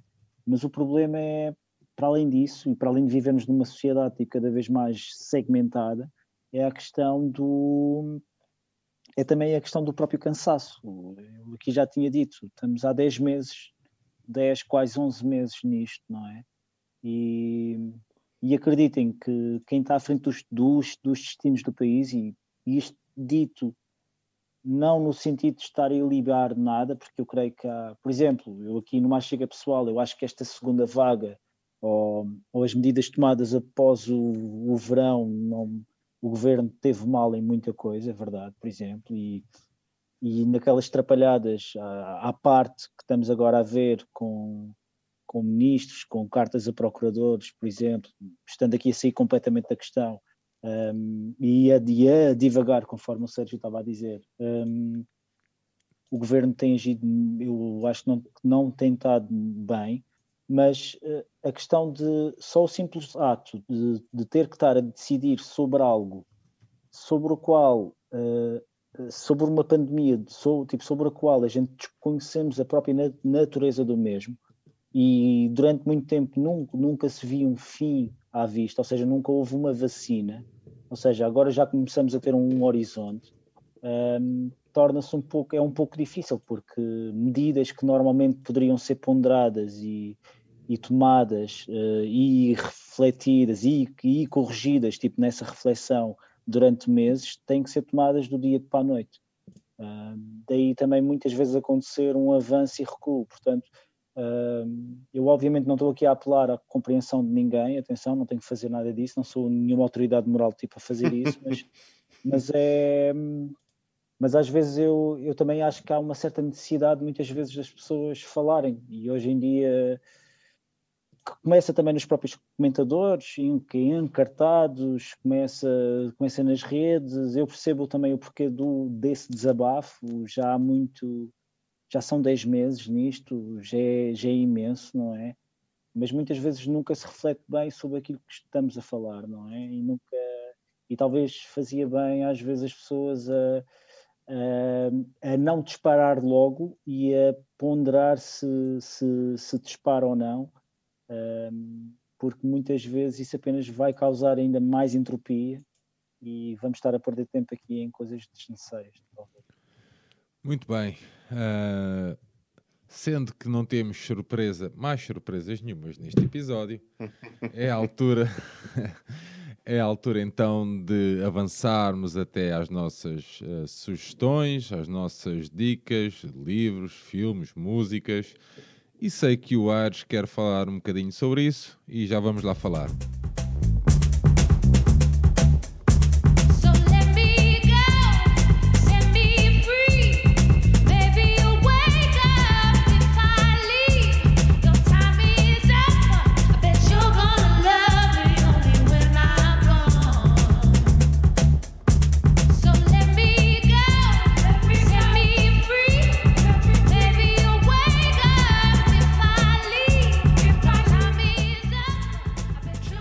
Gouveia, solta, solta as tuas sugestões. Vamos lá. Portanto, a minha primeira sugestão, eu, eu, da mesma maneira que este episódio não, não houve muito tempo para prepararmos este episódio. Clássico. Um, clássico, não é? Eu também não tive aqui, não andei aqui à procura de livros, nem nada disso, antes, naqueles 5 minutos antes de vir para a gravação, até porque eu hoje trabalhei até muito tarde, mas mas uma das minhas sugestões é precisamente uma banda, uma pequena banda chamada Salt, uma banda britânica, que foi aquilo que tivemos aqui a ouvir no início. É, neste caso é uma música chamada Let Me Go. Esta é uma banda que eu, eu trouxe esta banda por uma razão, porque numa era tão massificada e tão com tanta publicidade e em que toda a gente em toda a gente quer é, mais do que tudo ser uma marca digamos assim os Salt são, é uma banda incógnita e é uma banda que muito pouca gente sabe quem é que eles são. Têm já quatro discos e é uma banda que vale a pena vocês descobrirem e nem que seja por esta, por esta espécie de, de Martin que acaba por ser anti-Martin. Aliás, é um anti-Martin que acaba por ser Martin, aliás. E, e daí a minha, daí a minha su, su, sugestão. A minha segunda sugestão, e dado que nós estamos no início do ano, e o início do ano, pelo menos para mim, é que tenho que andar a contar com trocos, é decidir qual é, qual é a revista ou qual é o órgão de comunicação social que eu vou, que eu vou subscrever nesse, nesse ano. Um, encontrei um pack muito interessante da Libro, que eu aqui publicito, que acho que é, que é um pack que por 50, por 50 euros ou 49 euros e 90 ou algo assim do género, vocês têm acesso a uma revista espanhola que é a Libero, que já falamos aqui, que é muito parecida à Panenka, tal, tipo, talvez um pouco mais sóbria e mais literária do que a Panenka, mas é uma boa revista, é uma revista tri- trimestral, que já foi bim- bimensal, e, e que por esse preço vocês conseguem assinar a revista para Portugal, parece-me, e também recebem uma t-shirt do, do Maradona e uma, e uma serigrafia, e que eu agora não me lembro de quem é, quem é que a fez, e isto é uma grande falha minha, mas eu não preparei nada disto, e estou a falar aqui de cor, e portanto é, um, é, uma, boa, é uma boa sugestão que eu aqui deixo. A minha terceira, e ainda estando em Espanha, hum, e dado que e dado que pronto, eu estou pronto, tenho não, não tenho Netflix, eh, portanto tenho que fingir às séries da, da RTP2. Uh, depois de eu ter aqui falado do Made in Italy, a série que veio, que veio substituir o Made in Italy é uma série espanhola que se chama Diz-me Quem Sou. Uh, o, meu espanhol, o meu portunhol não me permite dizer isto em espanhol. E, mas é uma boa série porque é uma série, é uma série baseada num livro da, da Júlia Navarro, parece-me, que tem o mesmo título. Eu posso estar aqui, eu sei que é Navarro, não sei se é Júlia, não vou fazer a pesquisa. E, e é uma série é uma série muito interessante porque começa começa em plena em pré-guerra civil espanhola uma simpatizante comunista que, depois deixa a Espanha abandonando a família e, e, e torna-se uma, uma uma uma espécie de globetrotter digamos assim passando por vários países e consegue estar em vários momentos do em vários momentos da história e parece-me ser um. O livro parece-me ser hiper interessante e a série está tá à altura das expectativas. Muito bem, Ares. Excelentes sugestões, sem preparação, com uma ginga incrível. A minha primeira sugestão desta semana, ficando do João Tibério para terceiro, é, é o tal está na Netflix, Lupin, uh, com Omar Sy, que fez Os Amigos Improváveis, um grande ator. Uh, a série, com cinco episódios, acompanha um ladrão profissional uh, chamado Hassan Diop. Um, cá está uma grande, grande promoção. O Omar em si, só por si, já vale a pena. Uh, e hum, tem criado aqui uma grande celeuma, porque a Netflix só lançou cinco episódios. Mas está tá uma grande, grande, tá uma grande série, muita castiça. O Omar sempre um grande ator, desde que, desde que vi o primeiro, desde que o vi a primeira vez nos Amigos eh, Improváveis, fiquei logo eh, fascinado com a sua capacidade e agora neste Lupin, esta série francesa volta a, volta a estar muito bem. Portanto, fica aqui o meu primeiro conselho, a minha primeira sugestão, que assistam a Lupin, que está ah, na Netflix, cota comprida.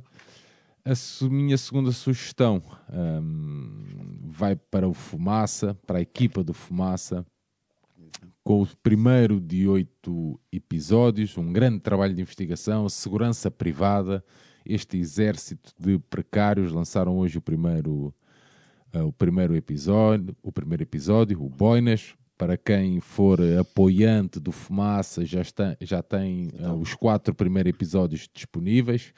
Eu já ouvi os três primeiros episódios, é um grande trabalho de investigação, algo que eu comentava em off com o João Tibério. Uh, tenho inveja da boa porque gostava de. Não tem problema nenhum em dizer, gostava de, de fazer algo deste género, gostava de ter tempo para fazer algo deste género e é um trabalho que nos deixa, que nos deve deixar atentos, uh, mas para quem como eu já percorreu quase todos os estádios portugueses a acompanhar o seu clube, um, já assistiu a, a- a vários comportamentos menos dignos de algumas das, das empresas que o Fumaça ah, fala nesta grande reportagem. Portanto, algo que eu tenho vindo a falar, em que ARDs não são militares, uh, ARDs não podem ser ex-polícias, está tudo mal aqui, existe aqui um corporativismo muito mal explicado, portanto, fica aqui a minha sugestão, fumaça, se puderem, se tiverem interesse, uh, ouçam pelo menos este episódio que está disponível, se tiverem algum tostão a mais queiram uh, uh, que queiram investir em jornalismo à séria, portanto está aqui fumaca.pt João Tibério, má frente. Alô, alô, portanto eu vou uh, repetir, repetir não, vou reforçar a importância de, dessa reportagem do Fumaça, mesmo muito importante, fundamental ouvir, fundamental perceber a ligação que existe entre uh, estes sistemas, estas seguranças, estas empresas de segurança, entre polícias e entre extrema-direita, uh, e entre boxe do Porto e sistemas também boxe do Benfica e tudo mais. Há aqui muita coisa próxima. Eu comentava também off com, com o Sérgio, tenho muito medo que limpar isto tudo no nosso país vai demorar muito, muitos anos e mais do que isto, acho que isto não vai piorar antes de melhorar. Jogaram a bola com cabeças. É algo que é dito nesta reportagem. Obrigado. É isso. É isso. Um, e por isso, como temos sempre que tomar posição e, e, lutar todos os dias com as pessoas que nos rodeiam e, e com conhecimento e preparando as gerações do futuro, um, recomendo um filme de animação que está disponível na Disney Plus. Uh, agora já, já, já, já, vi e recomendo vivamente. E, e é, recomendo para ver que se veja na língua original, em inglês, porque assim as vozes fazem sentido. E, e é interessante ver um, um filme que tem uh, como uh, aspecto inovador ser um filme sobre com personagens negros, com, com essas referências todas, como a importância de estarem na, no barbeiro. E em Portugal, alguém na Disney não percebeu isso e pôs brancos por todo lado a fazer todas as vozes, sem perceberem que este filme por si era um, um statement, era, era uma, uma. Estavam a definir ali algo de importante na, no, que é, no que a Disney e a Pixar pretendem mudar consciência, mudar, preparar as crianças do futuro mais atentas. Parece que as crianças portuguesas não, não têm a mesma sorte. João, quem escreveu isto, pá, está é, tá fantástico. Tem, tá tem pormenores muito bons. O, o, filme é muito. Também já viste? Sim, sim. Pá, é, Eu tenho, é... subscrevi pronto, para, o Para miúdo, isto. para o miúdo estar Yeah. entretido. hum, é o que é, faz parte. faz parte. hum, Parenting. e- Parenting. yeah. Exato. Pá, e depois acabei por pá, acabei para mim até eh, quando, ouvi, quando ouvi falar do filme, pois então fui ver a história, a história, eh, a pessoa que pensou nisto, É. pá, está incrível, está incrível. Não, não quero estar a fazer o. Já, já falaste sobre isso, pronto, mas eu acho que a história em si está muito bem construída. Tá, tá. E é uma afirmação sobre a cultura negra, e é importante isso. E, e as figuras respeitam uma tradição, e, e, e não podemos deixar cair naquele discurso ahm, do ah, eu sou contra o politicamente correto, das pessoas que já dizem ah, mas as vozes dos ogres ah, não são feitas por ogres, ou a voz. Não, não Essa foi uma crítica? foi, as pessoas Foi, estavam não, a é- tentar- não é o Ogre, mas era, estava-me aqui a tentar lembrar. Shrek que- e essas Shrek, todas Shrek. Shrek. Não era uma pessoa verde a que fez a voz. Pois não, não era realmente. Agora, quem em 2021 não percebeu ainda que esta questão do racismo não é para fazer piadinhas desse género e que é uma questão séria e que não, que não, não existe uma, uma tradição de perseguir xereques ao longo da história tendo escravi- escravizá-los, não percebe a importância de um filme deste em 2021. E pronto, e nós cá estamos para recomendar vivamente para quem tem filhos ver isto lado a lado e, e- e perceber um pouco mais a diferença. Em linha com isso, por exemplo, já- eu creio que já falámos no passado do livro da Angela Davis, A Liberdade é uma luta constante. E são uma série de, de ensaios que também falam sobre a negritude, sobre as lutas raciais, ahm, sobre a opressão que existe um pouco por todo o mundo, co- pela forma como a história rep- repetidamente ah, transmite a imagem do negro, desde a questão na publicidade, o criado negro está sempre sorridente porque é ótimo estar a servir o branco. Há uma série de representações que têm que ser abolidas. O nosso ensino nas escolas continua a falar, quando fala das coisas boas que trazemos, aqui não está no livro, mas para perceberem, quando as coisas boas que tivemos nos descobrimentos, o ouro, as especiarias, os escravos, essas coisas estão do lado bom que se trouxe das colónias. Ahm, e é tudo isto, é, é todas essa- essas imagens têm que ser dia a dia ahm, corrigidas. Ah, há quem não saiba, há quem, tenha, quem seja propositadamente mau, há aventuras que são propositadamente erradas e há outras que é por desconhecimento. Mas tem que ser assim, tem que todos os dias lutar por isso e, e não gozar com, com os outros, com os que não conhecemos. Não fazer piadas sobre o avô. Exato. Acho Entretanto, que, acho que queria aproveitar para vos fazer uma surpresa. uma surpresa. Muito bem. Não estava Para, preparado para, para, para quebrar isto. um pouco, quebrar aqui um pouco o ambiente pesado deste episódio. Estava ser estava tranquilo. sério. Estava, Estava, estava, Provoca ficar, rugas, estava a ficar, um bocadinho sério. primeiro episódio do ano e vou dizer 12 nomes, um para cada vez, que é o mês em que nasceu esse jogador. Ei, Eu vou-vos pedir para dizer uma palavra ou uma expressão sobre cada um deles. A primeira coisa que vos vem à cabeça, ok. Ui. seja amor, uma boa recordação, um golo. Janeiro, Eusébio. Lenda. Ah, maior. Fevereiro, Vitor Paneira. Finta.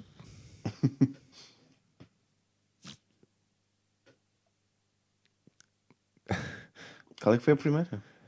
Classe. Março, Rui Costa. Classe.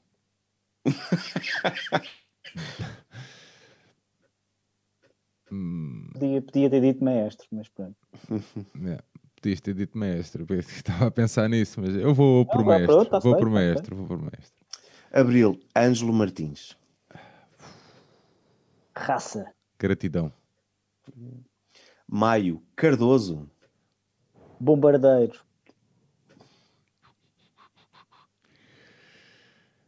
Ser. o- Ah, é uma palavra, pois. Não, pode ser, pode ser, ser, um. ser Pode ser, humano. pode ser, pode ser humano. Junho, Bento. Gato. Maior. Gato. Opa, eu, pronto.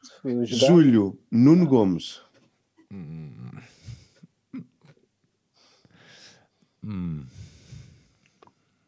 Respeito. Profissionalismo. Ótimo para o que vem a seguir. Agosto, Paulo Souza. Ui. Ah,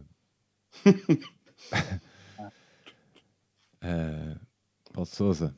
Hum, Pá, ia dizer re- regista. Ah. Eu, também eu ia não guardo dizer- ressentimento. Eu não guardo ressentimento. eu também não guardo ressentimento. Mas pronto. É uma pessoa que fez uma má escolha na vida. Mas é pá. uma, pessoa, uma pessoa que precisa de ser recuperado. Setembro, Mozart. Ui, muro. Pá, caneleira. Outubro, Espírito Santo. Pérola negra. Benfica. Eu não vos disse que não podia ser o Banco Espírito Santo e o apoio que deu ao nosso A clube. gente assumiu, a gente assumiu qualquer coisa. Novembro, José Águas. Ui, foda. A, ma- a mais icónica foto do universo benfiquista. O sonho é realidade. Rêve é realité. Pá, história, man. Dezembro, Germano. Poxa, João. Trabuco. Pô, João. Poxa, pá. Glória. É isso, é isso. usar Obrigado. estes termos. Estes chavões. Muito bem, caminhamos então para o final do nosso episódio. Ah, longo, se calhar, provavelmente, o mais. Deixa-me cá abrir aqui o coisa. O mais. É capaz já para termos aqui os recordes todos. É o mais longo do ano. É o mais longo de sempre. Ah, O ano é, certeza, mas eh, sim. Aires, começamos contigo para as tuas considerações finais, meu amigo. Ahm, portanto, estamos aqui no dia, no dia 15, já no dia 15 de, de janeiro, portanto, e como forma de feliz ano novo, estamos aqui a oferecer-vos um, o mais longo episódio deste ano, porque é o primeiro. Já, já, já, já fazia alguns dias e algumas semanas que nós não estávamos aqui em- juntos, não é? Ahm, Pá, normalmente há uma tendência a se fazer as listas de, um- de uma espécie de best-of eh, no, no final do ano e, de- e desta vez, de forma também eh, de forma a também trazer algo diferente, resolvemos, resolvemos dar o podcast tipo, para mostrar outros pequenos projetos ou, ou outros projetos que estão válidos, que nós aqui consideramos que são bons projetos. E e cumprindo também aquele propósito que nós, que eu creio que é compartilhado por- pelos outros dois, pelos meus dois camaradas, que é de usar este, este espaço e este podcast como uma montra para mostrar eh, pessoas que também têm, que têm trabalho eh, feito, eh, de forma também a incentivar outras pessoas a poderem fazer também as vossas coisas. E, e acaba por ser um pouco muito reconfortante Uh, ver, ver, por exemplo, um João, o João Códia, que é um puto de 21 anos, a fazer um, um, um projeto porque achou necessidade e que viu uma, uma que viu que faltava algo uh, na cultura ou na, memora, na memorabilia benfiquista, digamos assim, uh, e é muito engraçado ele, ele ter se lançado de cabeça para isto. Uh, é muito engraçado ver finalmente o, o Tiago a editar em livro uh, as, as, viagens, as 38 viagens que já fez, num belo projeto, num, num projeto que merece ser lido por todos. Uh, e é também, e é também muito, muito gratificante ter aqui o, João Pedro Cordeiro, não é? Que é uma enciclopédia, que é um, poderei dizer, um dos jornalistas mais desportivos mais da nova, da nova geração que são hiper preparados, o que é uma e que muitas vezes devido à falta de oportunidades, devido à questão do próprio do próprio meio ainda não se ter reinventado, muitas vezes parece que não digo que fiquem perdidos, mas mas por uma questão também de projeto pessoal rapidamente perdem perdem um pouco o elan ou perdem um pouco dedicam-se a fazer outra outras coisas perdem-se na, na, na, maré não é? E isso é legítimo.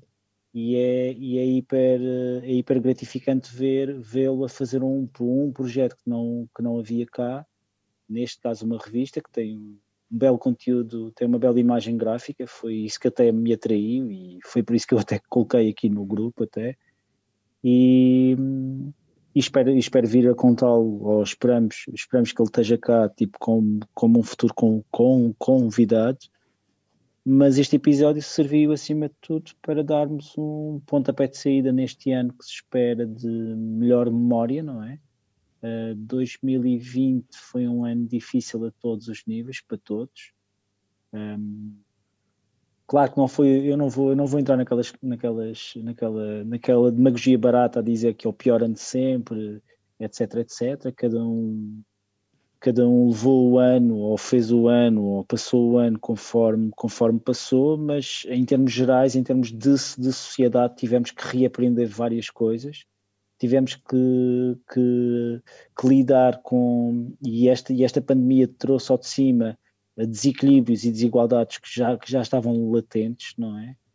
Um, e eu só espero que no final disto tudo, e estamos agora no meio de uma campanha de uma campanha presidencial, que é uma campanha atípica, atenção, e eu falo nisto porque muito provavelmente a gente só irá gravar já bem perto das eleições. Uhum. Vai um, no dia anterior, em princípio. Ou dois dias antes. Eh, portanto, por- portanto, estamos aqui no meio de uma, de uma campanha que eu não vou dizer que seja, que seja, que seja essencial, mas é uma campanha que uma campanha atípica que, que tem primado por um, por um discurso ao contrário do que muita gente diz. Eu creio que até está a ser muito, muito, está a ser muito info- info- informativa até e, e tem várias opções diferentes. hum, e acho que os candidatos até estão, a maioria deles está a ter um, faz um, faz um esforço tipo, para poder explicar qual é tipo ao que vai, não é? Tipo o seu projeto e de que família pertence, etc, etc. E nesse aspecto, uh, 2021 está está a ser uma bela surpresa e, e na cena disso tudo, uh, espero que este, que este, que este, este longo episódio também tenha servido para muitos de vós uh, poder, uh, poderem, poderem ansiar e poderem, poderem planear um de um de um 2021 que seja bem, tipo, bem frutuoso e que, e que consigam, portanto, e que consigam real, realizar tudo aquilo a que, se, a, que se, pro- a que se propõe neste ano que vem. Muito bem. Eh, João Tibério, Eu, parte das minhas últimas palavras são, são semelhantes ao, ao Aras. É agradecer muito a presença do, do João Pedro Cordeiro, do Tiago Marques e do João Codê. Foi muito, muito bom ah, ouvirmos num registro mais breve do que habitual pessoas que têm tanto para contar e têm projetos tão, tão importantes e tão necessários. E quando digo isto é porque todos nós ahm, percebemos o difícil que é ceder o seu tempo para fazer coisas por nós e pelos outros. E por isso, tudo o que podemos fazer para dizer- chamar a atenção ao mundo, dizendo: repara, esta pessoa podia estar a ver ah, séries Netflix até sangrar dos olhos, mas mesmo assim está a fazer outras coisas. Podia estar com a família a ver um Big Brother, mas não está a fazer outra coisa. Pá, isso é sempre de elogiar. Em relação ao novo ano, ah, pá, estamos, temos muitas ideias, muitas coisas que precisamos, que temos uma urgência, uma vontade enorme de fazer e que vamos fazer. Vamos fazer com mais ou menos dificuldade.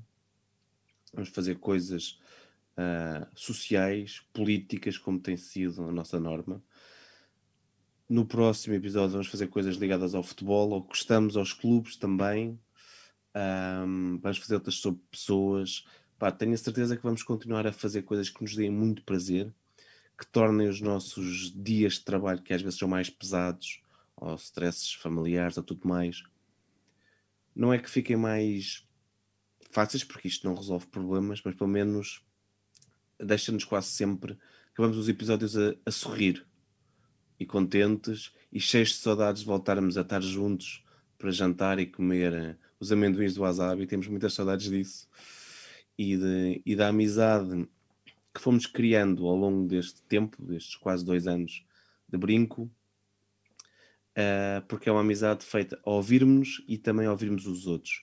E o que faz mais falta, e agora ali com estas eleições, é ouvirmos e conhecermos os outros, em vez de dizermos um conjunto de parvoices e de frases comuns dizendo javardices e um discurso de ódio para ganhar votos, porque ao fim do dia tem que ter sempre o amor a ganhar.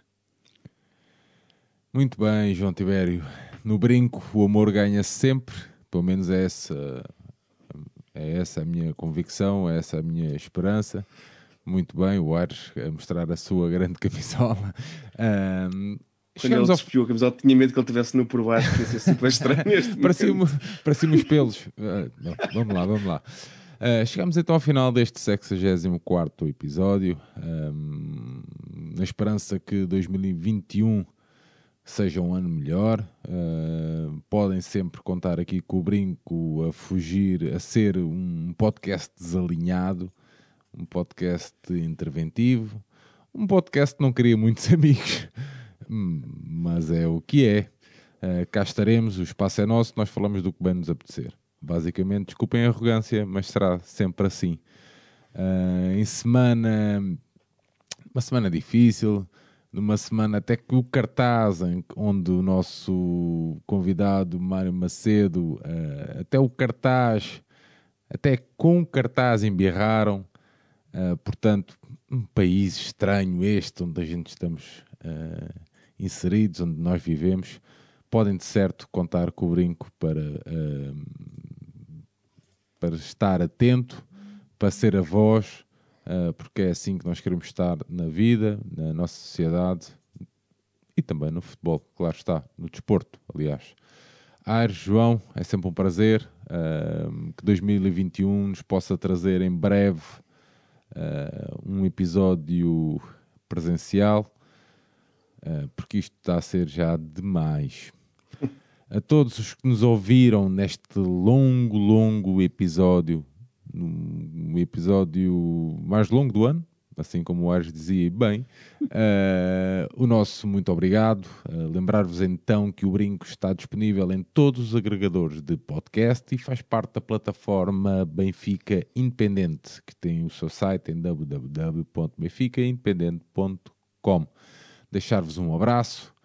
Uh, Mantenham-se seguros, atenção ao distanciamento social, usem a máscara, lavem as mãos, cumpram todas as medidas uh, que o governo implementou, sejam elas mais ou menos ajustadas dentro de vossos parâmetros de percepção de tudo que vocês têm, com certeza. Um abraço, nós voltamos em breve. Alfredo, espero que esteja tudo bem aí. Um grande abraço, meu amigo, estamos juntos, até breve. Um abraço. Abraço. Alfredo, os teus stickers já vão a caminho. Que viva o Vitor Batista!